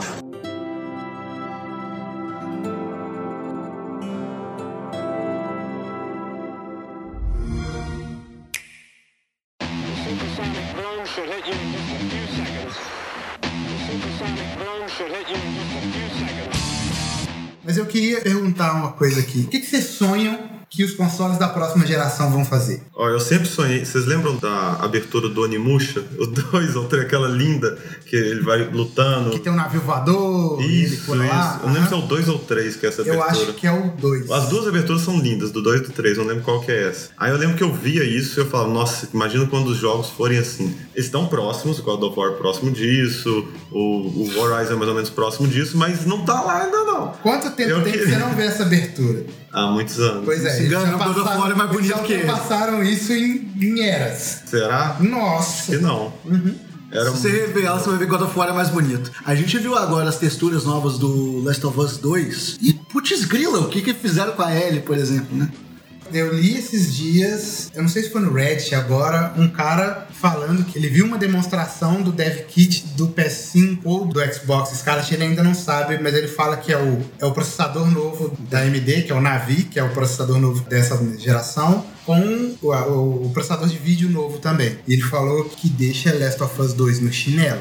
Um negócio que eu achei, eu achava que não ia ter tanto, era essa preocupação com o gráfico. Mas parece que vai ter. Eu queria que tivesse menos preocupação com o gráfico e mais preocupação exatamente em otimizar a performance do jogo, porque eu acho que jogo hoje em dia ele já é muito bonito. Então eu acho que você pegar e trabalhar mais na questão do jogo ser extremamente funcional e rodar mais rápido e rodar melhor, Você acha que os consoles vão trazer alguma Sabe. coisa direcionada para Ray Tracing, por exemplo? o PS5 ele vai ter o ray tracing O que, via que é Ray né? Tracing? É uma tecnologia, Tecnologia nova de renderização de luz e sombra que é um Em tempo coisa real. de louco. Em tempo real. Sabe, por exemplo, quando você pega tipo um filme da Pixar, que ele tem aquela iluminação bonita e tal, não sei o quê, mas que tipo demora seis meses pra você renderizar o arquivo do filme, pra você ver como é que fica. É, o Ray Tracing ele faz isso em tempo real. Enquanto você tá jogando, ele vai, ele tem essa movimentação. E os chips novos da Nvidia já tem, tipo, as placas novas da Nvidia, elas têm um chip de Ray Tracing, que é um via hardware. E a, a AMD, ela tava trabalhando no, no Ray Tracing via software. Só que é o que parece no, no PS5, pelo menos, foi divulgado que o Ray Tracing vai ser via hardware. Vai ter um chip específico para trabalhar com esse tipo de tecnologia. Eu não sei a diferença do via hardware para via software. Que implica de ser melhor, mas vamos ver como é que vai ser. Eu acho que se eles pensaram em investir via hardware, deve ser porque tem alguma melhora. Foi a, foi a própria Unity, né, que começou com a ideia do Ray Tracing via software, que é pra tentar popularizar a tecnologia e fazer ela bem. Mas via hardware, obviamente, é melhor, porque você tá usando mais recursos, tem... ah, Você pode exigir mais da placa e fazer isso com uma qualidade. Mas respondendo a pergunta do, do Arthur, porque a do Onimusha não foi uma resposta real. É, o que eu queria muito é que os jogos conseguissem emular cada vez mais o que a gente consegue no RPG de mesa, por exemplo. De cada vez mais liberdade de interação, de possibilidades e escolhas reais, que fazem diferença e personalização do dele. Não só física, do personagem que vai jogar, mas de várias coisas, de características de você criar uma pessoa e isso fazer a história alterar de acordo com ela e tudo Impactar mais. muito mais no mundo. É. Sim, eu, Eu acho queria mais isso que o RPG de mesa dá pros jogos. Acho que ia ser muito foda. Eu acho legal isso, mas aí que tá. É onde eu, eu, eu continuo batendo na tecla de. Enquanto eles ficarem preocupados com gráfico e ter uma textura e ter não sei o quê, porque, por exemplo, você pega Red Dead 2, que eu acho que é o maior jogo de videogame que a gente tem hoje em dia, que ele é um jogo que ocupa 140 GB de espaço no seu videogame. Mas por que, que ele ocupa 140 GB de espaço no seu videogame? Porque ele tem que ter um milhão de textura em alta resolução, em 4K, para rodar no PS4 Pro, para rodar no, no Xbox One X. Então, tipo, ainda é a preocupação com o gráfico. Quando essa preocupação com o gráfico diminuir, você consegue pensar, tipo, beleza, ah, igual a gente vai ter Blu-ray 4K que tem 100 GB de espaço nele. Ok, a parte gráfica vai ocupar só 50%, e os outros 50% a gente vai ter para ter linha de diálogo, sabe, interação com o mundo e tal. Enquanto isso for ainda um pedaço pequeno o gráfico for o que ocupar a maior parte do espaço de um jogo, a gente ainda não vai ver. Eu acho que o gráfico bom ajuda muito na imersão do jogo, mas assim como o Red Dead é um exemplo disso. É, eu não acho que a preocupação principal deles é o gráfico. O gráfico é ótimo e ajuda, mas obviamente o, o diferencial bom, bacana do jogo é que te dá o que eu tô falando, a experiência basicamente de você tá vivendo o Velho Oeste. Lá você anda, você conversa com tudo, as pessoas vivem as vidas delas e seguem cada pessoa que você encontra, ela tem uma vida, uma rotina independente que muda de acordo com o dia da semana e que muda você ficar anos lá. É uma coisa de louco, assim, o Red Dead. Ele te dá a experiência de, ó, você tá no Velho Oeste. Você pode seguir um milhão de missões, inclusive uma principal com várias menores, ou viva. Viva aí no Velho Oeste. Mas você não, tem, você não tem impacto sobre o mundo. Você tem, você tem impacto sobre o mundo no Red Dead. Se você fizer a main quest e tal, você tem impacto sobre o mundo. Se não, o que a única coisa que muda é se você se a sua recompensa vai aumentar ou não. Mas tipo, Eu você- acho que isso o Witcher fez, ah, inclusive, melhor do que o Red Dead. Não melhor, mas o Witcher é precursor nisso, faz muito bem. O Witcher Não, é muito o- bom. é porque o Witcher 3 você, você consegue. Em algum momento do Witcher 3 eu me peguei é, jogando missões de, de sidequest que eu ficava olhando pra aquilo e falava, velho, eu entrei num campeonato agora de dar porrada na cara dos outros. E chegou a determinado momento que eu já não tava mais nem apostando dinheiro, não, eu tava batendo na cara dos outros só porque ele bater na cara dos outros. É muito bom. E as pessoas começam a te dar novos nomes por causa disso. As pessoas contam histórias das sidequests que você fez. Pois sabe? é, sabe? Isso é legal. É o que a gente achava que o Anthem ia ser. Porque é BioWare. É BioWare e era assim, ah, vai ser meio que uma pegada Mass Effect. Então você pensava, eles têm que se redimir do Mass Effect 3 ficou mal falado.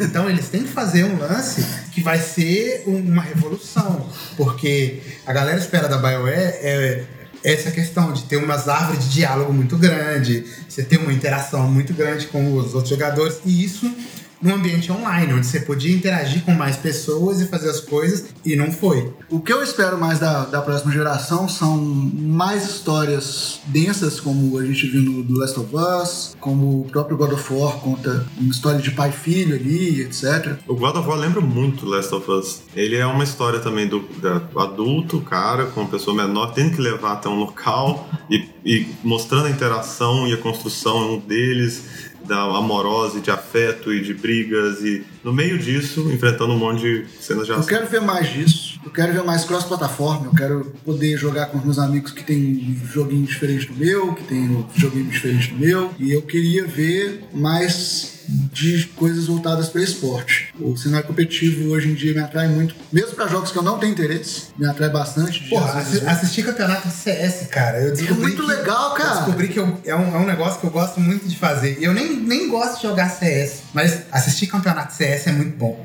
O, o Overwatch é um jogo que eu jogo muito menos do que eu assisto Overwatch. Ah, Overwatch eu jogo bastante. Eu jogo pouco Overwatch, mas o campeonato de Overwatch é muito legal, porque eles têm tecnologia de streaming. O jogo já foi feito pra poder ter um cache, né? Então eu, que- eu quero ver mais coisa voltada pro esporte, assim. Eu quero ver o online mais fortalecido pra gente ver um cenário de esporte mais decente, assim, pros jogos. Beleza.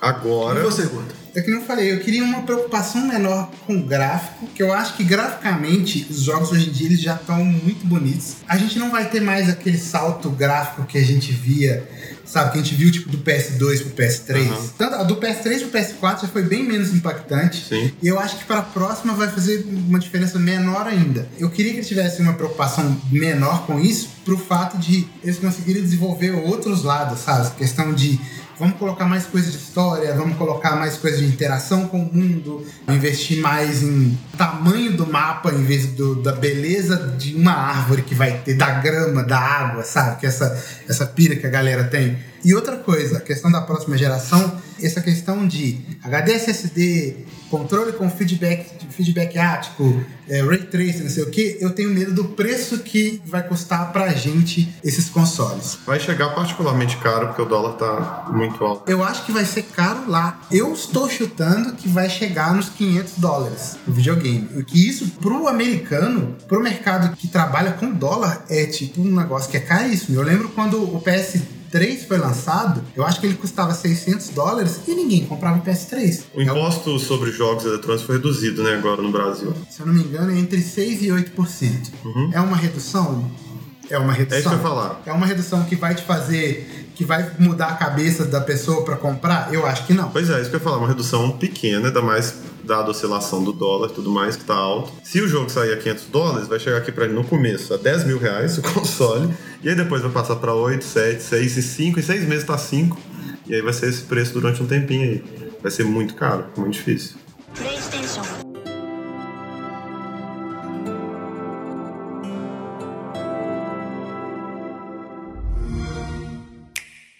Parando de falar da geração que vai vir, sobre essa geração que tá terminando agora, ainda tem jogos, né, pra sair. Jogos que estão sendo muito esperados, Cyberpunk, o The Last of Us 2, o Ghost of Tsushima, mais algum?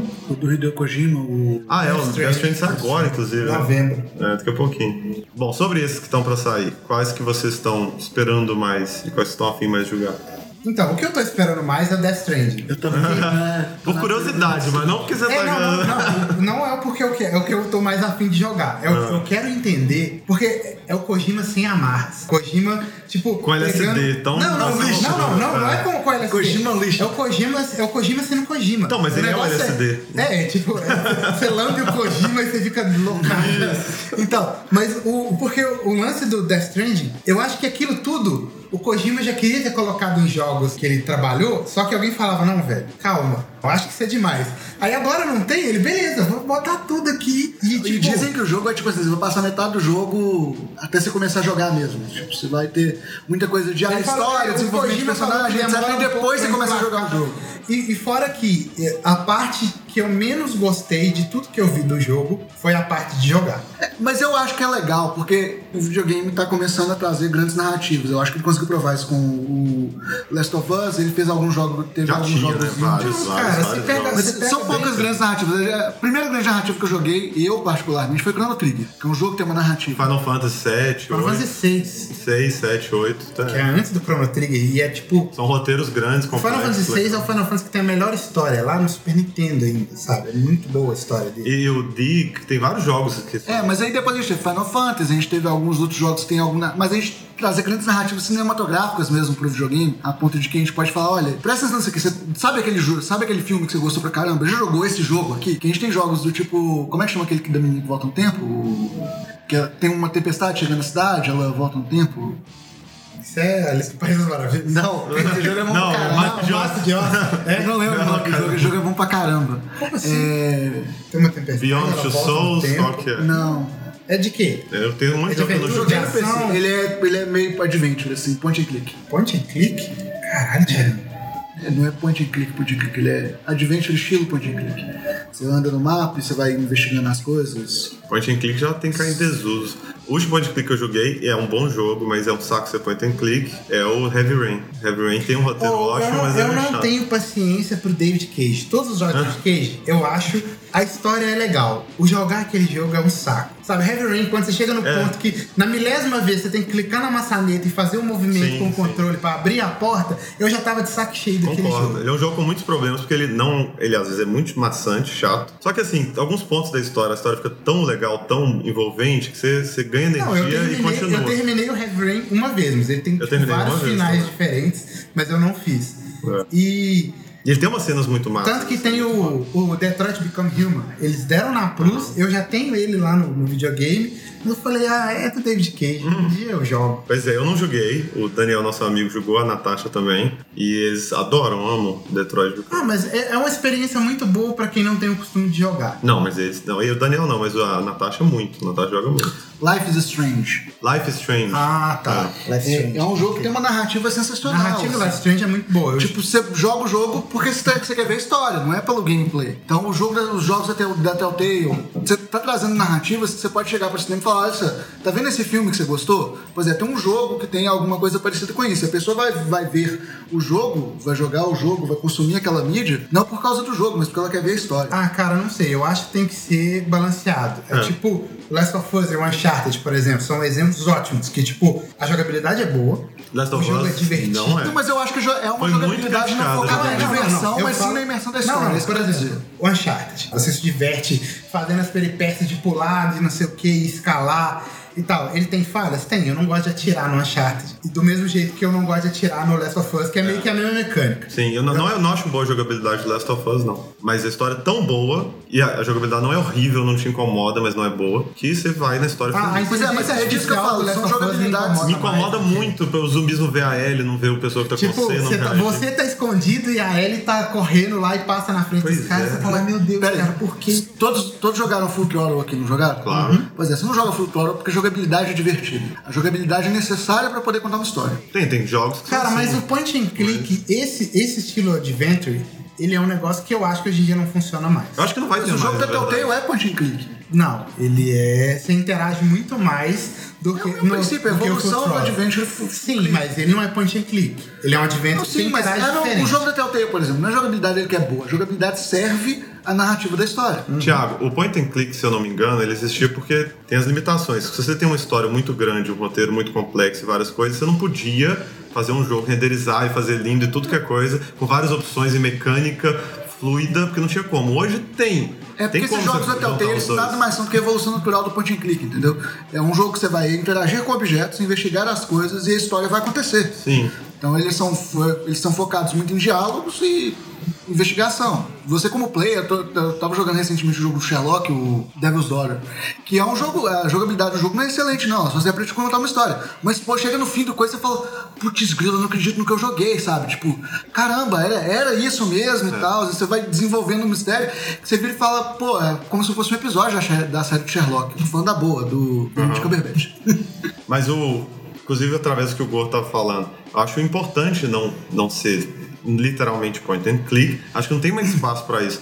Eu jogava feliz jogos com histórias incríveis só point and click. Igual o The Dig, que eu falei aqui mais cedo, os primeiros, depois aquele do Arquivo X, que era só point and click, e eram oito discos, sei lá. E é uma história muito boa, e é um jogo muito legal de jogar. Mas aí na hora que eu fui jogar o Heavy Rain, que já é. Ele não é exatamente point and click, mas é, né? E é. Já é um saco. Um saco assim, a jogabilidade quase me afastou de uma história muito boa, porque é chato você ficar fazendo isso. É chato. Hoje eu quero mais, eu quero um personagem que consigo fluir com ele, eu consigo fazer coisas, consigo interagir mais com o ambiente. O Last of Us traz um pouco mais disso, a jogabilidade não é excelente, mas ele não é point and click, e tem uma história excelente. Então eu acho que vai aposentar esse tipo de jogo, não sei. Não, mas o que eu quero dizer, quando eu tava querendo dizer de histórias, mas de jogos com mais foco na história, e jogos como videogame como forma de arte, é, meu lugar, porque não tô falando que os jogos que são pra diversão são menos forma de arte.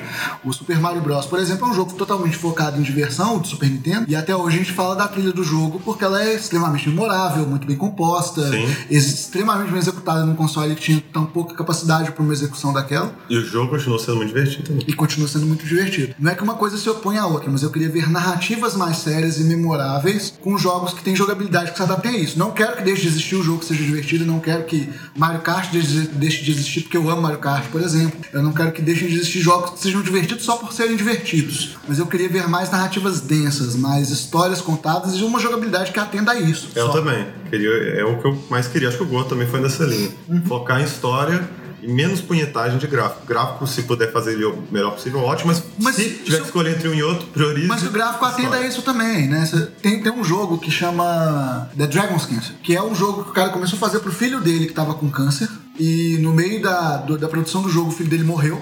E a história desse jogo é um jogo poligonal, o gráfico não é nada demais, o gráfico é bem poligonal, tipo, pior que o PlayStation 1, assim. Mas que conta uma narrativa que é tão densa e maravilhosa que você chora ao longo do jogo várias vezes. Tem um recentemente também, que é um jogo muito emocional, nessa mesma pegada de um jogo, entre aspas, indie, que é o Untangled, do PlayStation 4 Ah, sim. que é sobre memórias de um cara com a avó dele, sabe? Então, dá pra contar histórias maravilhosas que outras mídias não vão conseguir te fazer.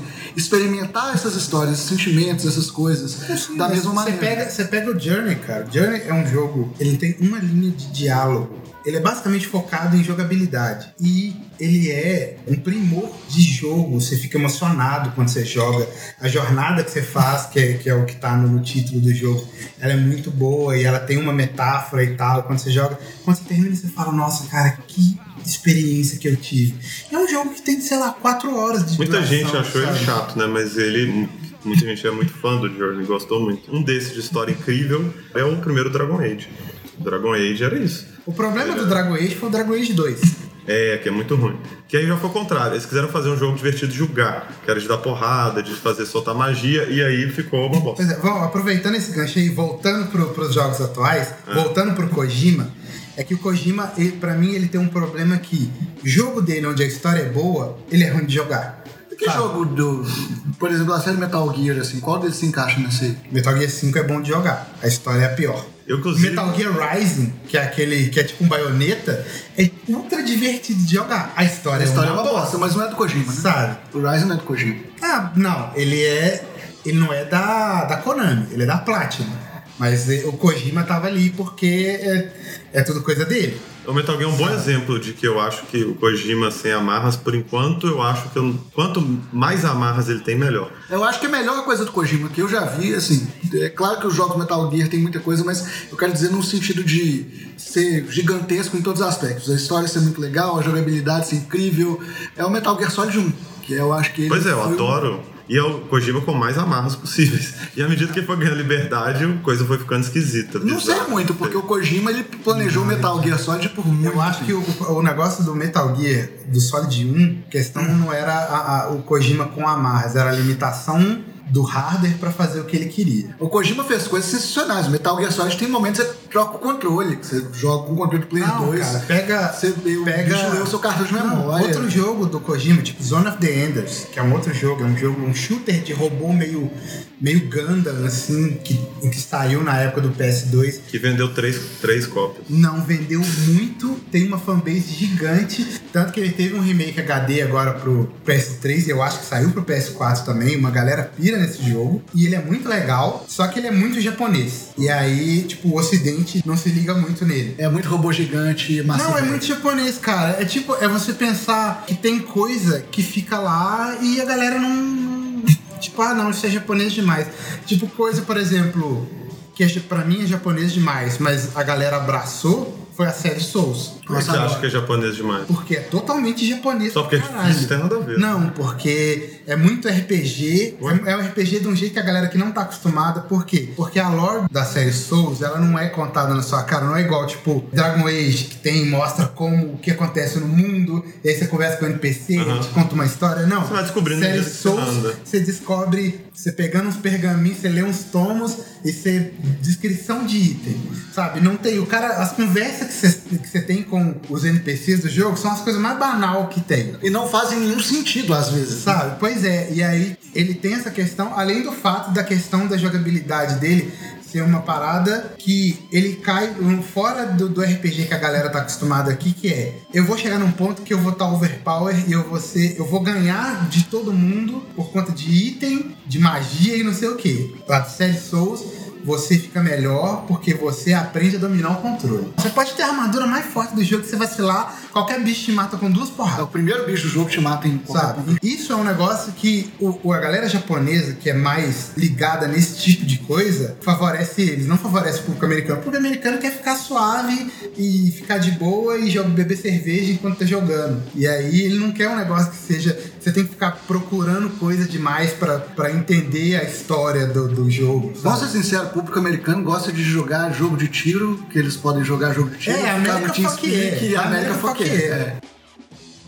É, sobre então, expectativas de jogos novos, vocês falaram que Death Stranding, por causa do Kojima, por prometer ser algo diferente, por ser uma experiência de jogo diferente e por curiosidade, na minha opinião, seria uma curiosidade mórbida, porque eu acho que vai ser ruim, mas vamos ver. Eu vou experimentar, O que, que, que você tá esperando? o Cyberpunk, obviamente, mais que tudo. Primeiro por ser da CD Red Project, que é maravilhosa, deliciosa e muito dedicada e faz tudo muito bem feito até agora. Vamos agora. ver se vai ser assim no Cyberpunk. É, eu já me decepcionei antes, muitas vezes, inclusive. Parece que vai ser legal. Primeiro que é Cyberpunk, eu gosto do cenário, eu gosto da ideia. Sempre quis jogar um bom jogo Cyberpunk. Tinha o Deus Ex, que é... É Cyberpunk, né, eu acho. É Deus Ex. Cyberpunk. É, E, é. e é bem, e ele faz bem o Cyberpunk dele. Sim, eu gostava do Deus Ex, mas eu queria ter essa experiência igual no RPG de mesa, de novo, imersiva no mundo cyberpunk e tudo isso, e eu tô na expectativa que esse jogo vai me entregar mais ou menos isso. Então é o que eu mais tô querendo. O Ghost of Tsushima acho que vai ser muito lindo, vai ser muito divertido de jogar também. E o Last of Us 2 eu tô curioso, mas com, como eu já gosto muito do 1, já fico um pouco mais com medo de me decepcionar. Tô decepcionado que você falou de Cyberpunk e não mencionou o Keanu Reeves, cara. Ah, não, é por causa dele que eu quero jogar, mas é um a mais. Mas o Cyberpunk, eu, eu tenho. O E ele vai ser um Cyberpunk, coadjuvante zaço lá, não vai ser um Não, ele vai estar junto de você. ele- o seu personagem delira com o Keanu Reeves o tempo todo. a minha curiosidade com o Cyberpunk e com o Ghost of Tsushima é a mesma, porque são duas empresas entrando num, num tipo de jogabilidade que eles não estão acostumados a fazer. Que a CD Red Project, ela tá entrando nesse lance de fazer um jogo em primeira pessoa, então eles vão ter que lidar com uma gama diferente de coisas que, você faz num jogo em primeira pessoa, que é você sabe por quê, né? Que eles fizeram em Porque primeiro eles falavam que se fosse em terceira pessoa, eu não ia conseguir ter o grau de interatividade com o mundo que você tem. É, porque como é cyberpunk, você tem muitos implantes. E você, conta, você vê as coisas no seu olho. Uhum. No seu olho você consegue ver os filtros, você consegue colocar o raio-x, consegue colocar sei lá o que. Você consegue colocar a notificação, legenda. Quando a pessoa fala com você, você tem tipo um- uma coisa, Uhum. um implante, que você vê mais ou menos, grossamente, a tradução do que a pessoa tá falando na hora. Então ele quer te dar a experiência como se você fosse o seu personagem. É, o- a escolha foi mais pra imersão mesmo. Isso. E o Ghost of Tsushima, que é da, da galera que fez o, a série Infamous. E aí, eu quero ver eles fazerem um negócio que não seja o Infamous. Foi basicamente o que eles fizeram até hoje. Que é muito bom. Mas vamos Sim, ver como é que vai tem seus altos e baixos. Não, o Second é o único que eu joguei, na verdade, mas eu amei. É, o muito Infamous 1 é, é fraco, o Infamous 2 ele é ok, e aí saiu o Second Sun e você fala, agora a galera acertou. Ele é muito bom. Sabe, ele é ultra divertido e tal. Ah, e uma coisa legal que volta com um pouco que a gente conversou sobre otimização e a questão da engine e tal, é que a engine do Death Stranding é a mesma engine do Horizon. Ah, é? Então já é uma engine que tá bem testada, né? É uma engine boa para jogo de mundo aberto, com loading mais otimizado para ter load menor e tal. Então eu acho que isso vai contribuir muito pro jogo, porque ele meio que você vai atravessar os Estados Unidos resolvendo aquela parada de entregar coisas e, e tal. Então, tipo, você vai ter muito mundo aberto, muito espaço grande, e essa engine ela é muito boa para isso. PlayStation.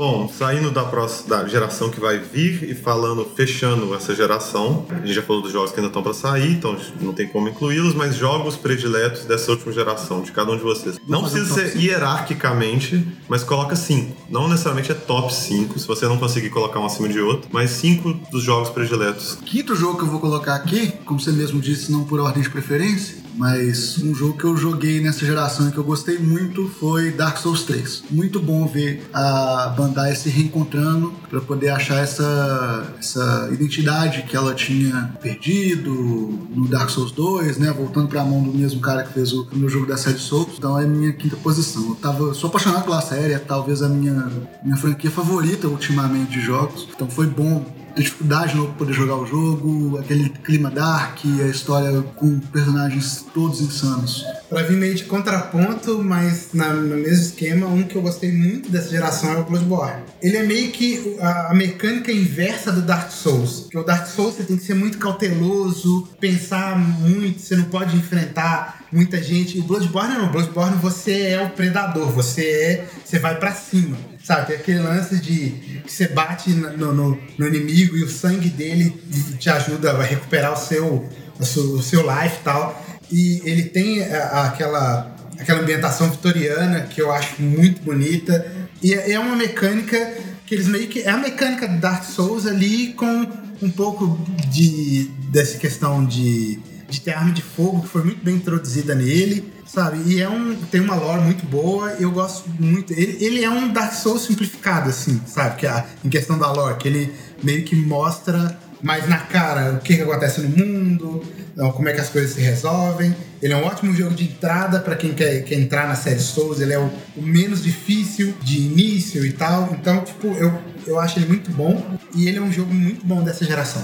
Eu teve muito, muito jogo que eu gostei muito dessa geração. É muito difícil escolher cinco. Eu vou tirar arbitrariamente todos os FIFAs, mesmo gostando muito e sendo os que eu mais jogo na Pode prática. falar, FIFA. Não, é porque por dois motivos. Primeiro que o legal do FIFA é a experiência de um simulador de futebol, mas a diferença de uma geração para outra geralmente é pequena. Então é difícil escolher um FIFA. Qual que é o melhor? Talvez o 17, que teve uma inovação maior do 16, mas eu não vou incluir nenhum FIFA, apesar de eu gostar muito e jogar muito. E vou falar do- de outros jogos. Primeiro que eu vou falar o que a gente já mencionou muitas vezes, que é o Horizon. O Horizon é bom pra caramba. Ele tem uma história excelente, ele tem uma protagonista muito boa, o gráfico é muito bom, o mundo que ele criou, a propriedade intelectual que ele criou desse mundo que é futurista, mas ao mesmo tempo ancestral, como se fosse pós-apocalíptico, é muito legal. Com as É, uma- máquinas é uma pré-história futuristas. futurista. É. É, muito louco. E é muito, o combate, as caças, as interações varia muito de criatura para criatura, de personagem para personagem, é, e é muito gostoso jogar. Então, ele para mim é,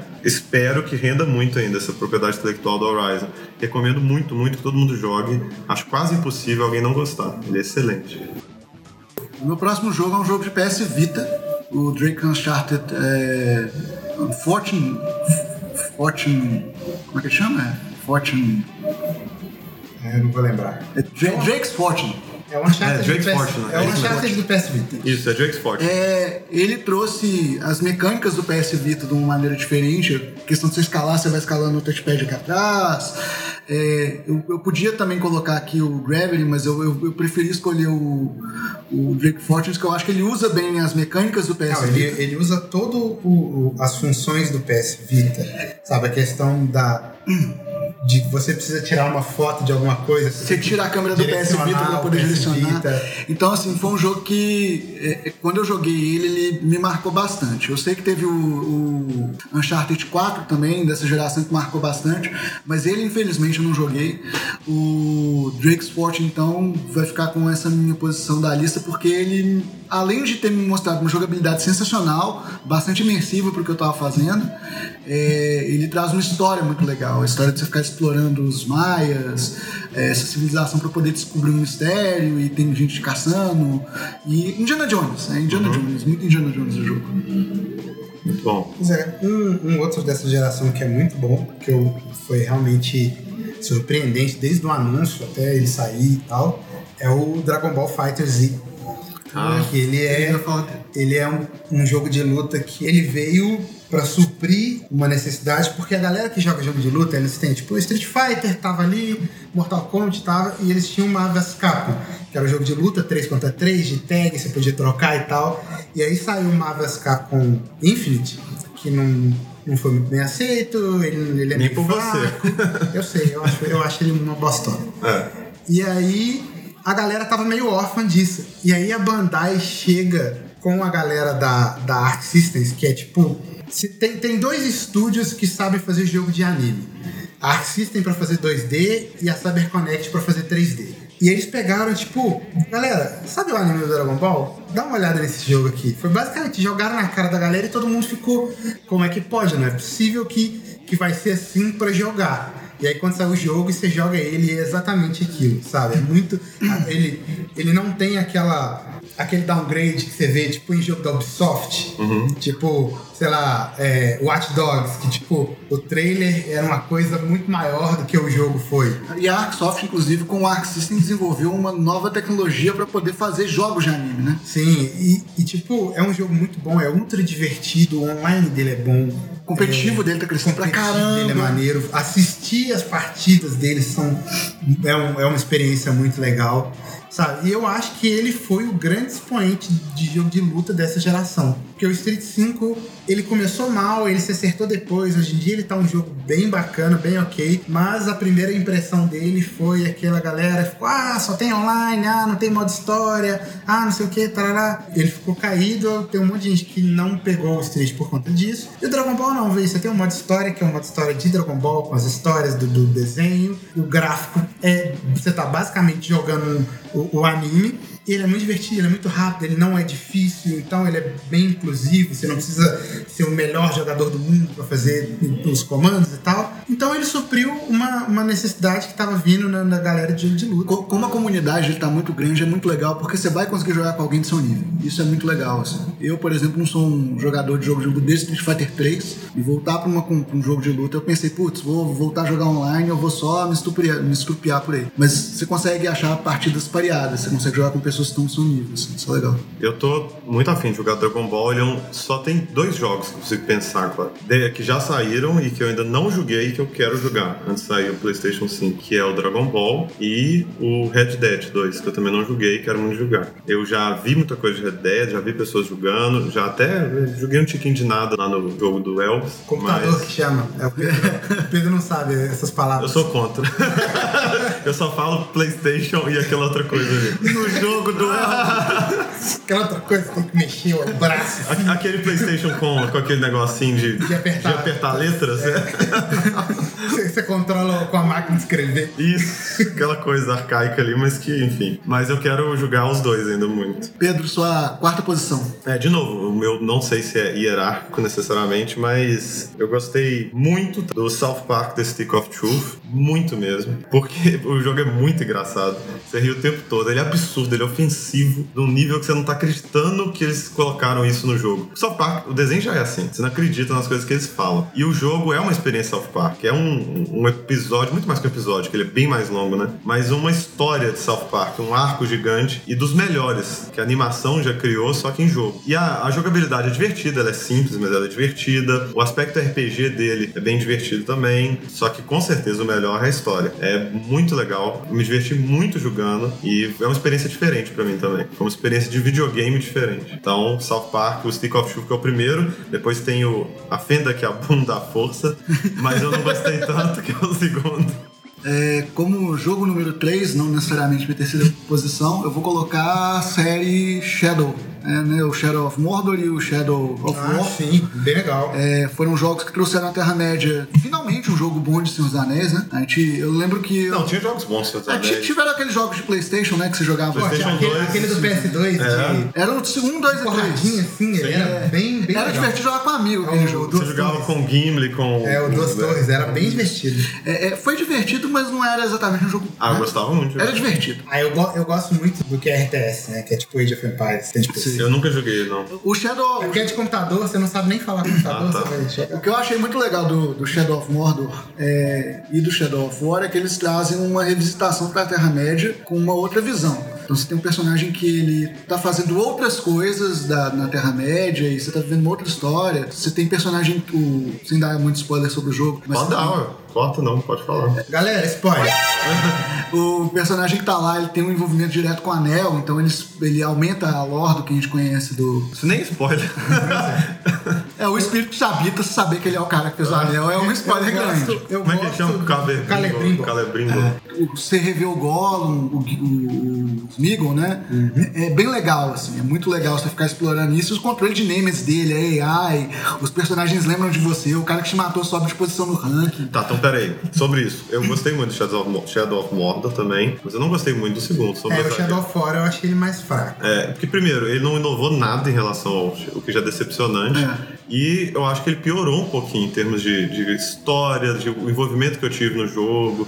Então eu não gostei muito. É, eu gostei muito do Shadow of Mordor. É, o Shadow of Mordor eu Que gostei. traz essa questão, você vai lá, possui o, bicho, você vai lá e exorciza o bicho, você põe os bichos pra trabalhar, trabalhar com você. Tem o cara lá que é o cara de rato, que em algum momento você coloca ele no deserto, é interessante pra você fazer com que ele suba de posições. Então, E esse esquema que ele criou do rank, né? Do, você, do, do cara que te matou e subindo de posição e ficando mais poderoso, depois você vai enfrentar e vai ser mais difícil. Um monte de jogo usou depois isso também. Sim, e eu gosto, eu uma coisa que eu gosto dele, que ele pega a melhor parte do controle do Assassin's Creed e a melhor parte do controle do Batman e coloca numa jogabilidade. Que é só. muito parecido, né? O controle dos dois. Hum? Não, mas eu digo a parte do Assassin's Creed, que é a parte de correr, escalar e subir, pular as coisas, e aquele, aquele combate. o combate do tem um Batman foi o botão- combate do Assassin's Creed melhorado. Então, e aquele você ter esse controle de ter um botão de você ver o cara que vai te atacar e você pre- parar a ação dele. Uma coisa que me incomodou é isso- o tanto que foi usado, né? Não, não Shadow of Mordor, mas o tanto que um milhão de outros jogos só usaram esse mesmo tipo de combate durante muito tempo. E me encheu o saco. Ah, mas é porque, tipo, tava dando certo, todo mundo falou, ok, vamos colocar isso É porque aqui. virou meio que o padrão, né? Se você for fazer um jogo de luta, se eu for fazer um, um jogo que tem combate em terceira pessoa, você vai usar isso aqui, a menos que você consiga fazer alguma Mas coisa é, melhor. é tipo o pessoal você não conseguiu reclamar- pensar em algo melhor. Tem o Horizon, acho melhor. Não, é tipo você reclamar de Hadouken, por exemplo. O The Ah, Witcher também não tem isso, você apertar o botão na hora, não tem nada disso, é fluido o combate. Mas tem um, um sistema de contra-ataque, tem sim. Não, mas ele é fluido, ele não tem essas coisas que tem no Shadow of Mordor, é diferente. Você não é Não, mas no o Witcher, Witcher, né? o Witcher você Você tem não- meio que um parry, né? Você tem parries. Pois é. Parry esquiva, você tem que ter habilidade. Mas é, o que a gente tem hoje em dia de jogabilidade ou é Dark Souls ou Batman. É, pois é.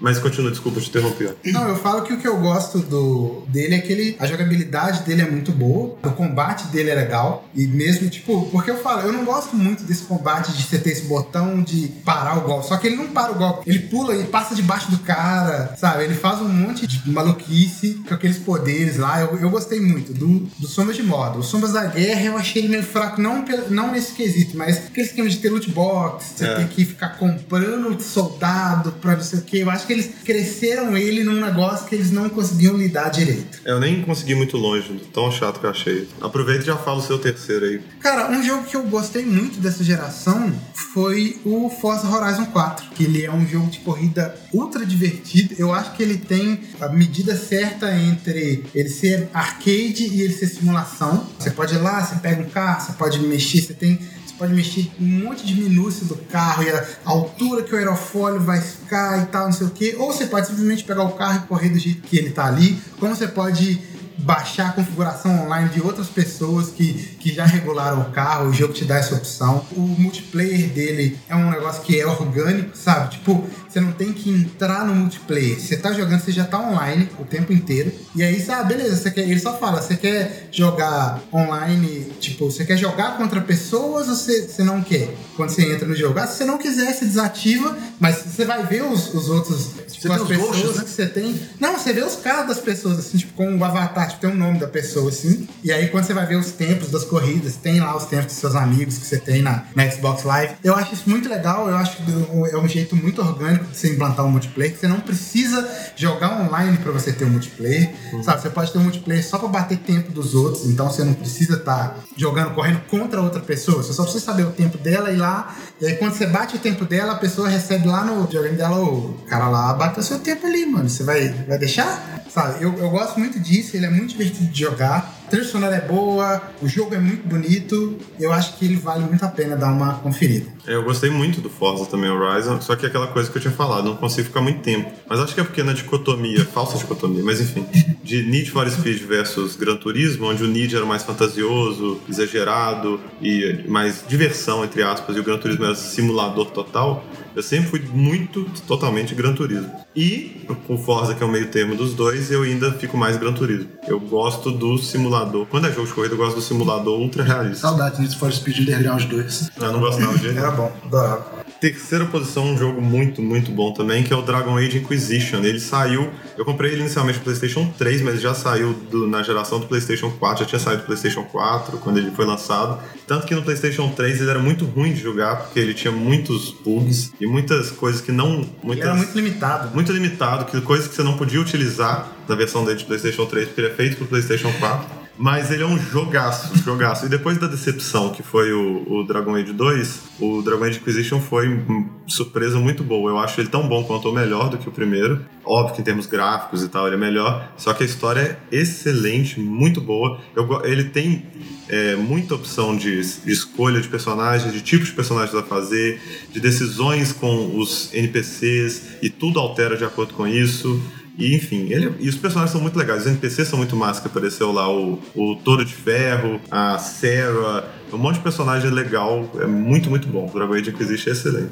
Meu jogo de posição 2, eu acho, eu vou falar que é o Sherlock Holmes e Devil's Daughter. Eu gosto muito de jogos de narrativa, como eu tinha dito, e o Sherlock trouxe uma coisa de uma narrativa que eu não vi há muito tempo. Eu me senti de fato investigando as coisas para poder descobrir as coisas. E o pior de tudo, no primeiro caso que eu joguei, eu errei quem que era o criminoso, então eu fiquei, putz, é porque o cara fez isso aqui, parece que é isso mesmo, e no fim das contas não era. E por muitos momentos no jogo, assim, você se sente meio Sherlock mesmo. Você tá descobrindo aquela pista improvável e fazendo conexões que são lógicas e o jogo em nenhum momento te entrega alguma coisa que não seja dedutível mesmo. Massa. Você não, você não tá tirando o coelho da cartola mesmo. Desde o início do caso, com as pistas que você coleta, dá pra você chegar na conclusão certa. Mas ele tem algumas coisas que são meio dúbias, assim, que podem não ser aqui. Então, muito legal o jogo, recomendo pra todo mundo jogar. Ele é bem bacana e ele, e ele é tipo um jogo pequeno, né, cara? Ele é de uma desenvolvedora pequena, é de uma publisher pequena e pouca gente conhece. Eu, se eu não me engano, ele saiu na Plus já. Ele deve tem tá baratinho, eu comprei ele Mas no na Steam ele é baratinho e tal. E ele, e ele é um jogo bacana. Cara, um que não, não tem como eu não falar, porque é basicamente a coisa que eu mais joguei nessa geração, que é o Overwatch. Ele é um jogo que ele pegou muito no, no- no coração, assim, porque eu sou órfão do, do Team Fortress, que é basicamente aquele tipo de jogo, que ele é um, um jogo de tiro, só que ele é como se tivesse classe. Você tem cada personagem, você vai ter uma arma específica, você vai ter uma habilidade específica, vai ter uma, uma movimentação específica, um é mais rápido, outro mais lento, um dá mais dano, outro não. Não é igual tipo CS que você vai lá, monta o seu kit e, e- e vai lá jogar. Sabe, eu gosto muito disso, que você tem, você cria uma dinâmica de jogo muito boa. O Overwatch trouxe algumas coisas muito interessantes. O design de personagem do Overwatch é excelente. Não, to- toda a parte fora eh, jogabilidade do Overwatch, ela é muito bem trabalhada. O, o- o carisma, todos os personagens são muito carismáticos, é muito bonito. Até o jeito que eles trabalham a, a lore do jogo, que é totalmente por fora do jogo, é muito legal. Tem Eles lore, lançam-? Nossa, tem demais, cara. E tem tipo, eles lançam uns vídeos contando a história dos personagens, tem quadrinho, tem um monte de coisa. É muito legal se acompanhar, porque você não, você não gasta tempo demais. É um universo bem, bem coeso. E é muito bacana, fora que é ultra divertido de jogar. O que é legal é que a gente vê nesses jogos, tipo o Overwatch, o League of Legends, né? Como que eles fazem com que um macaco astronauta tenha alguma coisa a ver com um cara que é um. com um hamster dentro de uma bolinha, sabe? Tipo, e eles estão de verdade conectados. E, e, tipo, o que eu gosto do, do Overwatch também é que ele, ele ajudou a trazer diversidade pra galera que joga. Eu acho, depois de jogo de luta, ele é o, o multiplayer competitivo menos tóxico que eu vejo. O single o multiplayer online também, com certeza, porque, putz, Cara, como é bom estar numa comunidade de abraço Porque jogar, jogar, jogar MOBA, você tem que se fechar numa casca, senão você vai chorar no primeiro dia que você jogar. Ou você vai sair Sabe, xingando a, a mãe de todo A mundo. galera que joga MOBA, ela é muito. É os caras que estão sempre 200% putaço. É, tem muito sabe? tempo que Você não não pode errar mas- nada e eles são muito. Muito agressivos. A galera do Overwatch não. Tem uma galera que é chata. Sim, tem porque vai ter em qualquer lugar. Mas tem muito menos. É, eles são muito mais de boa. Eles são muito mais ok com mulher. Sabe? Porque essa galera tem uma. Ah, mulher tá jogando aqui, não quer saber e tarará. Esse esquema da inclusão de mais gente no, no jogo é muito bom. Isso ajuda. Ele, inclusive, tem personagens Tem personagens né? deficientes. LGBT, Não, no Overwatch, basicamente- brasileiro. Tem personagem brasileiro. No Overwatch, basicamente todo mundo é Isso que é deficiente. inclusão brasileira. Ah, porque Street Fighter não conta, né? é, não tem, mas só que eu tô falando que o Quem brasileiro disse que Street é, Fighter não inclui? é a minoria mais merda do mundo, por isso que eu tô falando. Pois é. É o, é o primeiro brasileiro não elétrico da, da história dos jogos. O Tekken também tem, né? Tem um Ed. Ah, é, a Laura também é, né? A Laura, Também. tem- a Laura solta raizinho também. E é, é- é muito legal essa parte de você entrar num ambiente que você Não é nem questão de você ser bem acolhido, sabe? É só ninguém, não tem ninguém pra te repelir daquilo. Mas eu, eu Sabe? tive uma experiência, eu jogo muito League of Legends, e quando eu fui pro Overwatch pra começar a jogar Overwatch na comunidade online do Overwatch, eu me surpreendi porque as pessoas me receberam bem. Não porque elas não me receberam mal, porque elas me receberam bem. Pois é, cara não, é falar tipo- assim, não, você errou aí, mas fica esperto aí que você pode ir pra frente na próxima luta, faz isso aqui que vai ser bom pra gente. Eu falei, mas você não tá me xingando? É tipo, que tipo de xingamento Não é consigo esse? nem imaginar isso, porque a última vez que eu joguei MOBA era Dota, e o Dota era muito, muito pesado. Você tinha que ter muito estômago e resiliência pra você avançar no jogo. Porque você ia ser xingado de tudo que é nome, o tempo todo. Noob é o de menos, mas merda, quita aí, sei lá o que, blá blá, e o tempo todo, o tempo todo. Se alguém não xingou sua mãe, você não tava jogando mob. E às vezes não, não é só porque você era noob, mesmo pessoas boas que cometem um micro erro, nu, é. era, você era massacrado e destruído. Então, e o Overwatch é um jogo que você joga em time, você joga com mais cinco, Cinco pessoas. E dificilmente isso acontece. Acontece algumas vezes? Acontece porque nego babaca vai ter em qualquer jogo. Mas lá acontece numa frequência muito menor. É ultra divertido. Hoje em dia é barato pra comprar, sabe? O conteúdo é legal. Tipo, ele trabalha com a questão de loot box, mas é só cosmético, não tem nada que melhora a performance. Então, todo mundo que é bom ali é bom por jogar do mesmo jeito que, que outra pessoa tá jogando. Os torneios são legais de assistir. A comunidade é. hum, hoje em dia tá. sabe? Tá, tá meio. Tá tendo uns problemas hoje em dia, mas. Eu, ah, eu fiquei chateado de descobrir que a, que a player base de Overwatch diminui tanto assim. É, Cara, mas tipo, não tem- tipo, não dá pra sustentar. É, é o que eu falei. Tipo, Overwatch é um jogo que é pago. Então, tipo, só aí você já, já limou bastante da base instalada. Ele, de tempos em tempos, ele melhora. Igual agora, nesse, nesse momento que a gente tá gravando, a gente tá no meio do evento de Halloween do Overwatch. Aí tem mais gente jogando. Aí quando acaba o evento, aí dá aquela caída. Aí lança um personagem novo, aí enche de novo. O que, o que eu acho muito legal de outra coisa que Salva, você inclusive chegou a comentar disso, né?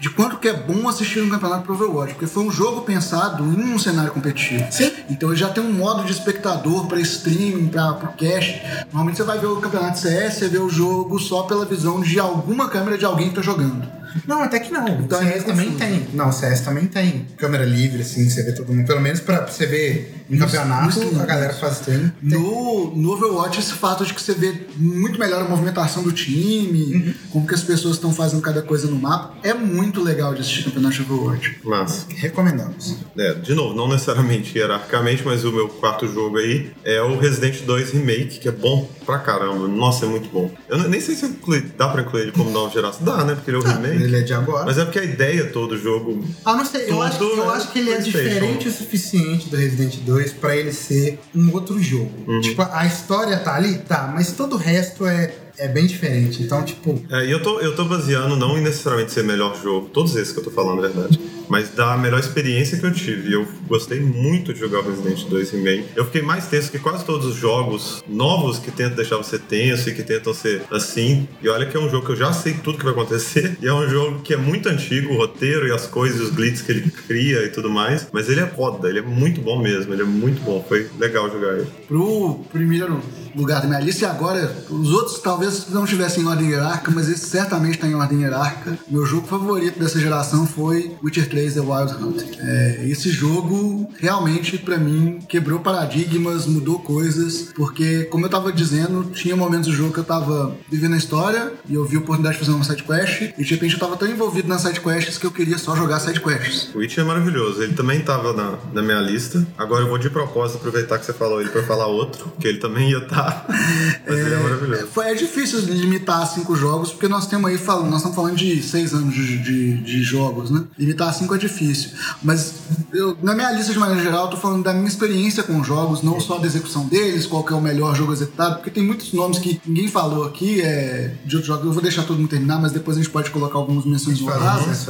É, tiveram jogos que eu não joguei da geração, então é, isso pode também contribuir com o que eu tô falando. Eu tô falando da minha experiência nessa geração, os cinco jogos que mais me agradaram deles. E Witcher eu acho que não só por quanto ele me agradou, mas pela execução do jogo. É incrível que um jogo de mundo aberto tem história tão coesa, tem seus bugs. Mas é Todo, incrível todo como... jogo grande de mundo aberto, ele tem alguns bugs. A não ser os da Bethesda, que tem, tipo, muitos bugs, mas... Eles costumam ter alguns. Mas é incrível como, que você, como eu às vezes me divertia simplesmente pegando meu cavalo e escutando o Geralt chamar o carpeado pra poder passear por aí. Só pra passear mesmo. Não, The Witch é maravilhoso. Eu, ele é muito bom de jogar, a história é muito foda, as sidequests são excelentes, ela é integrada no, no jogo. O personagem principal, Geralt, é muito interessante. Você personaliza, você corta barba, muda cabelo, faz Não, um monte cara, de coisa. a barba cresce. Cresce ao longo do você, tempo, Ao o longo cabelo do também. tempo. Eu acho isso muito legal, cara. É muito foda. O, o Red Dead também tem disso, né? Tem, tem também.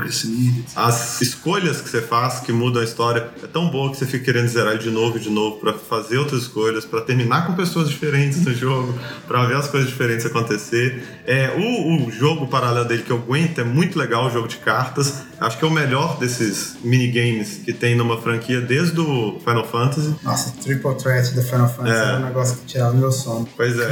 acho que desde ele, desde o Final Fantasy, eu acho que não tinha um, jogo, um minigame dentro de um jogo tão bom igual o Gwent. Tanto que já virou um jogo próprio, né? Ele já virou uma coisa própria. O Gwent é muito legal de jogar também. E tudo isso que o Thiago falou. Então você que fica louco pra querer ser o campeão de Gwent, jogar melhor que todo mundo. Você fica louco pra ser o campeão na porrada, na mão. Você fica louco pra ser o sei lá o quê. E aí você vai investindo, mas fora a, a história principal, que é foda, que você lida com um monte de coisa de política e tal. É muito legal. Não, as, minhas, as missões de, de cavalgar, eu fiz Sim, elas, das corridas, né? Que parece ser estúpido e etc. Mas em algum momento era de difícil. Era uma missão que era mais difícil de fazer. E eu acabei me empolgando pra poder falar: não, agora eu quero ganhar essas missões todas. E fui treinando meu cavalgar, assim, pra poder cumprir as missões. Vocês chegaram a jogar a expansão? Joguei todas as expansões.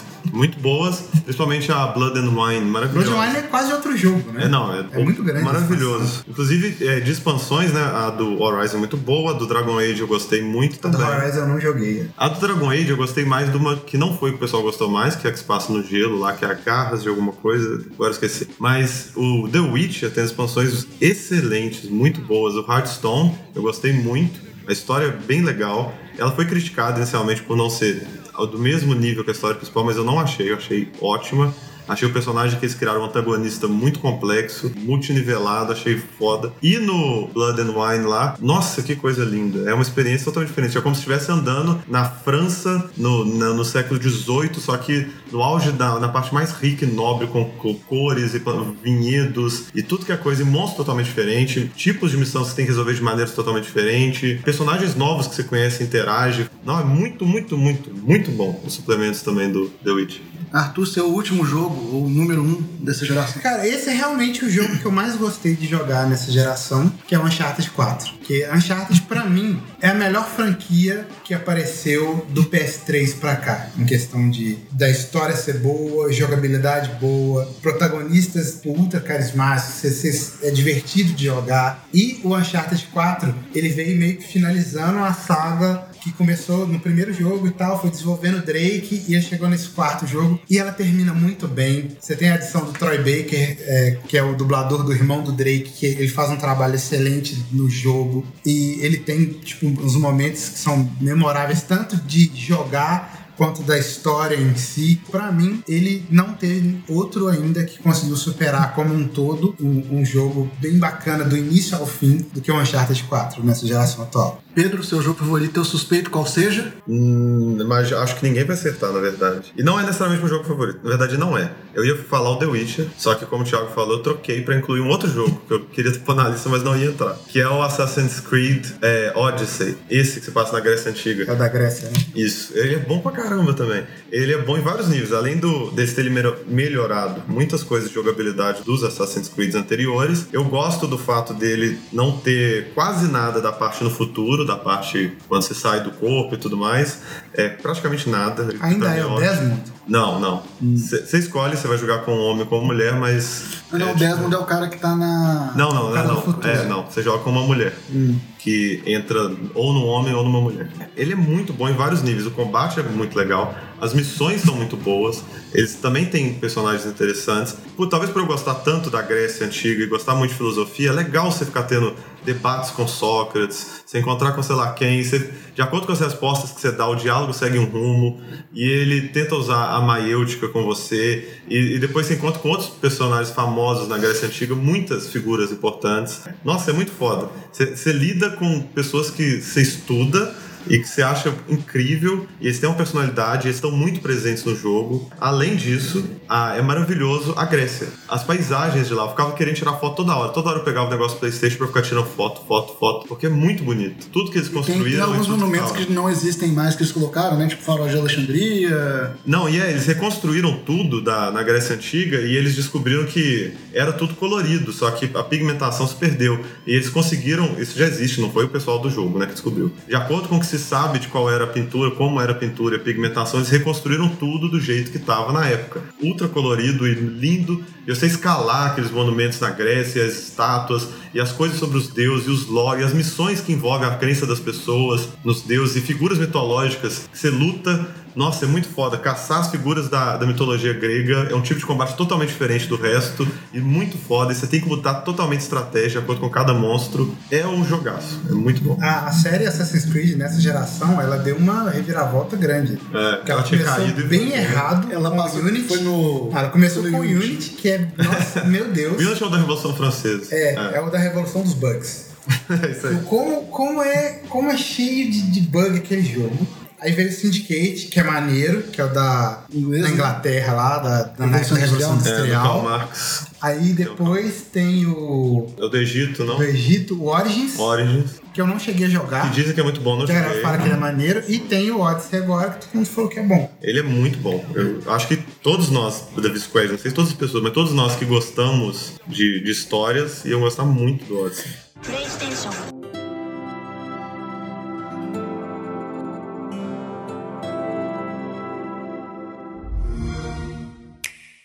A gente escolher cinco jogos, eu acho que foi um- uma decisão apressada, porque a gente deixou muito jogo bom de fora. Eu sei que. Arthur, por exemplo, ficou apaixonado pelo Spider-Man. Ah, é o Homem-Aranha. do- Sim, ele, pra mim, do, do, do ano passado, ele foi o melhor jogo que saiu, sabe? Ele é muito divertido. A parte de você ser o Homem-Aranha e pendurar em teias e tal, a sensação de voar na cidade, atravessando rua e pode ir indo rente aos carros e tal, é muito boa. A história é legal, o final é muito maneiro. Sabe, ele É. ele é muito bem, o combate dele é muito legal e, E ele é muito Homem-Aranha, né? As Ele- piadas, as sim. interações, as coisas, os é. personagens, os antagonistas todos estão lá. Sabe? e não mas só muitos. ele, tipo, tem jogo tipo Persona 5, cara. Que Persona, ele é, é você pegar aquela forma antiga de RPG de turno que você não tem mais hoje em dia e trazer num jogo com um, um- um esquema de, de você ter interação social com as pessoas que você tem na cidade, você criar vínculo e a partir de você fortalecer vínculo com as pessoas que são do, do seu grupo de batalha, mas fora da batalha, você melhora a interação com eles também né, durante as batalhas. Tipo, tem uma, uma parada bem bacana disso. É, um, é uma, um enredo que é muito legal. Ele tem essa questão de você ter a parte RPG e ter a parte social, que você vai na escola, conversa com gente, interage com outras coisas. Isso ajuda, você melhora a magia, você melhora item, várias coisas assim. E ele é muito maneiro também, sabe? Mas ele, ele é mais nicho. Ele eu entendo. Porque, tipo, hoje em dia é RPG de turno, a galera já não é muito fã, mas ele é um excelente jogo. Eu, eu tenho certeza que se eu tivesse jogado, eu falaria de Monster Hunter World, que eu ainda não joguei, mas eu- já tá no meu coração. Também não, nem É, Pedro não falou de God of War. Pois é, eu gostei bastante do God of War. O eu, eu achei, eu achei. Eu achei que ele ia ser o seu que- número Todo é, mundo que você ia falar. Não, eu achei que você ia falar. Eu tô lá. Ele tava na minha lista aqui, mas eu tô lá, porra, tem um Uncharted. Ah, mas o Pedro vai falar. É, eu gostei bastante, muito do God of War. Só que ele não entrou na minha lista porque. Ele é um jogo muito bem feito, o gráfico é excelente, a história é bem legal. O combate tá muito do jeito que eu gosto, muito mais do que dos God of War anteriores. Eu já jogava God of War, achava divertido, mas não é 100% meu estilo de jogo. Esse que ficou mais focado em história, interação, ficou, achei bem mais pro meu O, o estilo. combate do God of War, ele migrou do Need for Speed pro Gran Turismo. É, isso mesmo, ficou mais sabe? simulação. Porque o, o God of War antigo, é, aperta um botão e ah, gira correndo. Joga o bicho pro alto e roda Ah, corrente, tipo... E agora não, ele virou. Ele, ele é bem Souls, ele é bem. sabe, Não, ele ainda você tem muito. De, à medida que você vai evoluindo, principalmente, você vai aumentando seu poder, você começa a fazer coisas de dar golpe, parar o tempo e começa a espancar as pessoas, você acelera, você joga pro alto, tem um monte de coisa assim. Você usa é, animais, você vai readquirindo alguns poderes que você tinha do God of War antigo e por aí vai. A parte RPG dele é muito legal também, de, de você construir armadura, você tem infinitas combinações pra você montar de cada parte do seu corpo e de sua arma, mas, de novo, ele ainda tem uma. Ele é o- simples, ele é uma, uma linha reta, mas com menos qualidade na história do que um Last of Us, por exemplo. Então, acho que ele tá um pouco abaixo dos outros que eu falei.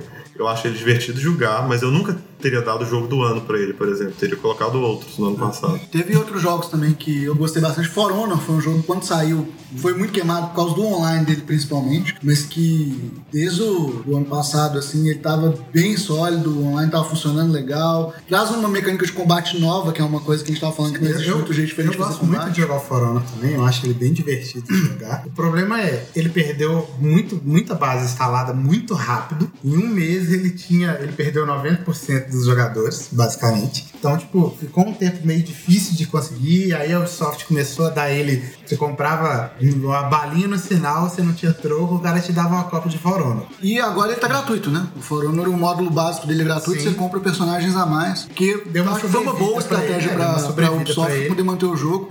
Porque a jogabilidade do jogo é muito legal. Você tem tanto módulo de guerra que você entra com uma galera numa sala pra poder fazer guerra, quanto o módulo de duelo, que é muito legal. Você tem um combate estratégico, tem que pensar ali, porque o cara vai batendo tem que defender aqui, você desvia, pega o cara, ataca. E fora isso tudo aí, tem Fortnite, que se a gente não falar que a gente tá errado. Porque é joga, basicamente, mas não, é mas. Battle Royale é basicamente o que dominou essa geração. Foi o, o estilo que chegou e, e, tipo, todo mundo abraçou. E o Fortnite foi o que fez o Battle Royale da melhor maneira possível. Aí a gente Sabemos tem que da falar do Red Dead, a gente é. tem que falar do Nioh, a gente tem que falar do Magic Arena, que eu adoro tanto, Ó, os jogos que eu deixei de fora, que já é o maior card game. que eu acho que são excelentes e são dos melhores da geração e eu não mencionei, o Bloodborne, que o Arthur falou e eu poderia ter colocado porque eu adoro ele também. É o Second Sun, que a gente falou várias vezes ao longo do, do episódio aqui, mas não colocou em nenhuma lista e ele é muito bom, excelente. Um dos melhores também da geração. É porque eu acho, eu gosto do Second Sun, o mundo aberto e jogabilidade, mas a história dele eu acho. Eu acho ele uma das melhores experiências de super-herói. Não super-herói, porque não é herói, mas de super, de você criar Sim, poderes e como que você poder. usa isso no mundo aberto e que Uhum. tudo que você pode fazer, desde ser um cara babaca até o meio termo.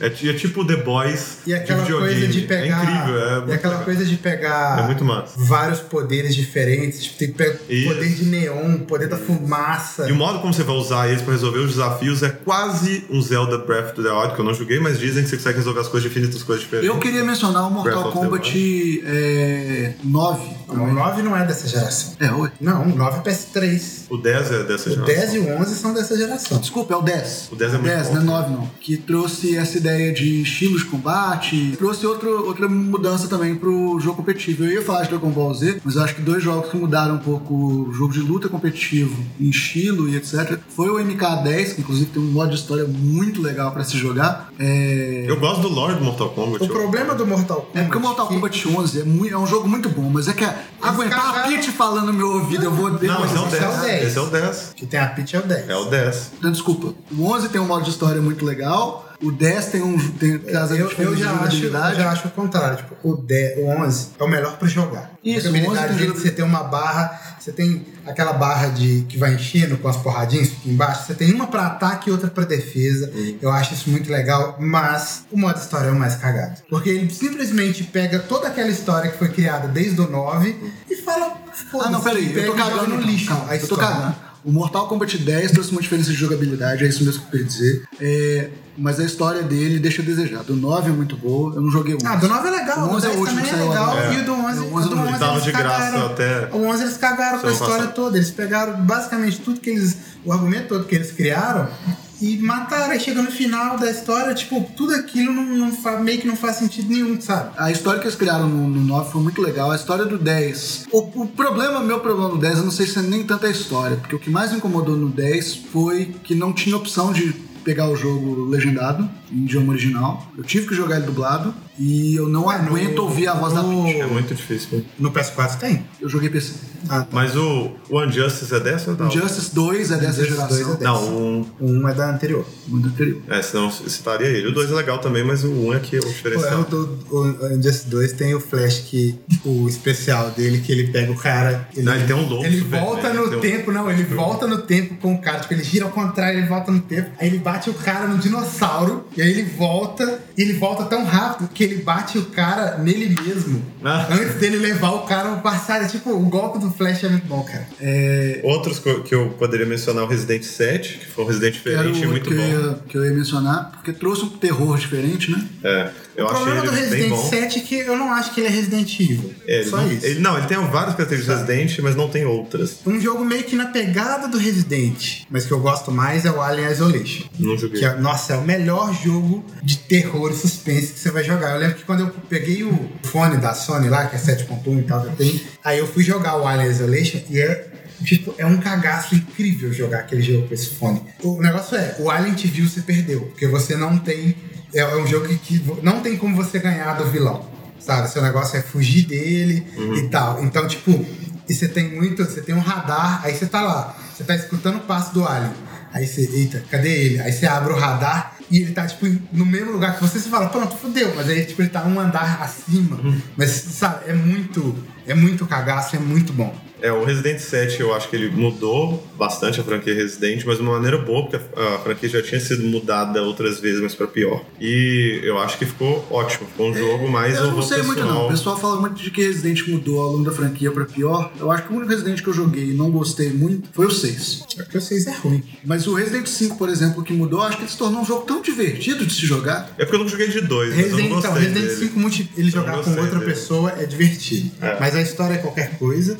É igual 4. O 4, ele é bom, ele só não é Resident Evil. É, pois é, mas é um bom jogo. Aí. Colocasse qualquer outro protagonista que não fosse o Leon naquele mesmo cenário e não botasse o nome Resident Evil, ia ser um jogo bom igual, só não ia ter o apelo financeiro que o nome Resident Evil tem. Pois é, mas o 5 também tem mais ou menos essa pegada. Ele não é bem Resident Evil nesse aspecto, mas tá cheio de personagens do Resident Evil. Ele conta uma história sobre, da- da, da, da Umbrella Corporation, etc. Mas, puta, jogo divertido, cara. Eu joguei, eu fui jogar o Resident Evil com, com um amigo meu, Eric. Nós zeramos ele de uma sentada só, saca? E é tão legal, cara, porque você tem que coordenar com seu parceiro, quem que vai pra um lado, quem que vai pro outro, as lutas. Eu acho que Resident Evil não se perdeu muito assim, não. Acho que as pessoas são muito, talvez, preciosistas, porque o Resident 1, 2 e 3 tinham uma temática e daí pra frente ele mudou. Então é meio difícil falar que Resident 7 não é Resident Evil. Ele tem muito a ver com o 5. É, eu acho que ele tem muita coisa do Resident. Ele foge de alguns estereótipos do Resident, mas ele tem vários elementos, muitos elementos clássicos. E eu, a história é boa, a história é legal. Ele tem um quê de massacre da Serra Elétrica ali, da família bizarra e das coisas. E eu, eu gostei dele, achei ele bem bom também. Metal Gear, Phantom Pain. Não, assim, ele é lindo, só que ele é um jogo chato de jogar, difícil de jogar. Você ele fica perde. muito repetitivo depois pra frente. Você avança um pedaço do jogo, que aí o que ele te dá pra você prosseguir o jogo é você repetir as mesmas posições que você já fez antes. Então ele cria um pouca diversidade É, pro escopo chato. de jogo que ele tem, aí fica meio chato. E a história dele não é tão A história boa. dele não te leva tão pra frente. Chegou num ponto do Phantom Pain que eu me vi, me vi obrigado, me obrigando a jogar. Quando acontece isso não é bom. Mas é um várias puta jogo bonito, né? Ele é, mas o tempo todo pensando, não, eu tenho que ficar mais tempo nesse jogo, não, eu vou jogar ele mais, não, eu tenho que conseguir avançar mais nele. Aí sem vontade nenhuma de jogar, e louco pra jogar outras coisas, eu ia lá e É isso que eu falo. pegava e ia, então é chato. Jogar ele é muito bom. A jogabilidade dele é Uhum. muito boa e tal. Mas a história dele, ela não resolve muito e tal. Ele é meio... Eu também não terminei ele, eu joguei um tantão dele, aí eu falei, é, não tá. Eu, eu não joguei muito, eu também senti que ele fica maçante, mas eu gostei da jogabilidade, eu gostei da, dos gráficos, mas a história dele que não levou muito pra frente. É, eu achei ele lindo, tudo bom, não, eu não sei nem descrever por que não me prendeu, mas não me prendeu. Não... E um que todo mundo detonou, mas que eu acho razoável pra bom, pra muito bom, Mass Effect Andromeda, eu baixo ver Superman meu. Isso é só seu coração falando. É, você quer que ele seja bom. Assim, ele é muito pior que os outros Mass Effects, que são dos melhores jogos que já existiram, então não é difícil ser pior. Mas ele veio com muitos defeitos. A BioWare cagou em muita coisa. Mas a história, no geral, o enredo principal, e é divertido jogar e tudo mais, é legal. Ele tem problemas graves na história, que pra mim é. Eles deixaram de ser inteligentes, porque eles construíam um universo de você explorar outras criaturas e galáxias de maneira super realista. E agora ficou pouco. Agora tudo é humanoide, tudo tem um jeito meio humanoide, tem cabeça, tem dois braços, tem duas pernas. Pessoas de outra galáxia que você encontra, pra quê? E mais ou menos da mesma altura dos seres humanos, super improvável e bizarro. E várias outras coisas, que ele deixou de ser um jogo inteligente, ficou meio burro. Tirando tudo isso que é muita coisa, ele tem aspectos divertidos. Eu joguei ele por muitas horas. Eu zerei ele com 120 horas e, e me diverti. Gostei de jogar. Então, Cê- 120 horas você tem que gostar de um jogo. Mesmo que ele seja ruim, você tem que se. Não, eu joguei 120 horas, ele tem Eu que amo esse jogo. Nioh é um jogo que é muito legal, que traz a pegada Souls pra um, pra um cenário mais samurai. Ah, eu não sei, eu não acho que ele. te- Eu achava que ele tinha muito de Souls. Nioh, né? E aí, depois que eu joguei ele, eu falei, ele não é tão Souls assim. Tipo, ele é muito mais, sei lá, Ninja Gaiden, Devil May Cry, uma pegada É, mais é, assim. ele parece mais Souls. com o Ninja Gaiden, por o exemplo. Devil May Cry não, ele não é tão exagerado assim. Não, não, eu digo em questão de jogar, de ser espadinha e É dar mais rápido, e é, tal, é é. mais rápido. Sabe? Ele não, eu não acho que ele tem essa pegada tão Souls, ele é muito mais dinâmico, aquele esquema de, de você conseguir as armaduras, de conseguir item e tal. Eu acho que eles meio que partem do mesmo, do mesmo ponto, mas pouco, pouca coisa depois eles já vão pra caminhos totalmente diferentes. É, Red Dead. A gente não jogou, né? eu joguei muito pouco bom. de Red Dead e eu não tenho. é, não sou capaz de opinar. Aquele jogo que é tipo um Shadow of the Colossus, o God's Eater, God Não, Food, é. Eu sei qual que é. For Gods, como é que chama? Pray for God. Pray for Gods. Não joguei porque Muito bom. não financiei no Kickstarter e não comprei depois, então. Eu não comprei, joguei ainda. joguei. Ele é muito Shadow of, of the Colossus. Mas o negócio é esse, cara. Tipo, se eu quero jogar um jogo muito Shadow of the Colossus, eu vou jogar Shadow of the Colossus. Teve remake do jogo nessa geração, tá bonito pra caralho. Então eu vou jogar Shadow of the Colossus. Não, mas é uma coisa diferente, é Sabe? uma opção, é uma possibilidade de você reviver aquilo sem ser a mesma experiência que você já teve, entendeu? Mas a Então, experiência legal. de Shadow of the Colossus é muito boa. Então, tipo, e não é um negócio que, tipo, nossa, eu vou gastar 80 horas. Não, cara, você joga, sabe, uma horinha por dia, você mata um colosso ali e você, sabe, você supre essa necessidade. Pois é. Eu acho, pra mim, o problema de quando você cria um estilo de jogo, tipo, tem Souls-like, aí vem uma galera, tem o Surge, Lords of the Fallen. São jogos que eles. eles O Lords são- of the Fallen não... eles são bons, eles são bons. Mas, se eu quero jogar um jogo Souls-like, eu vou jogar um Dark Souls, sabe? Eu vou jogar um Dark Souls 3, eu vou jogar, sabe? Meu Dark Souls 3 tá lá no New Game Plus 7, sabe? Eu vou jogar Bloodborne, eu vou jogar um Contra. assim. Só porque é difícil. Vou jogar contra.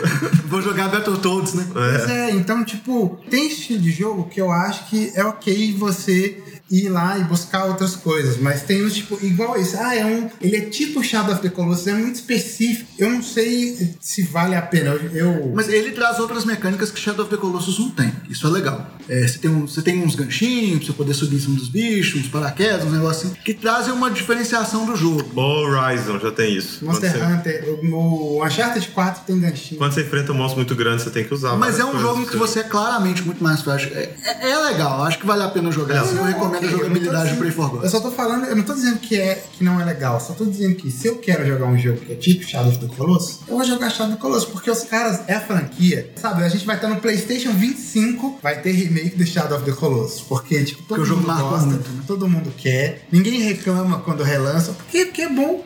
PlayStation.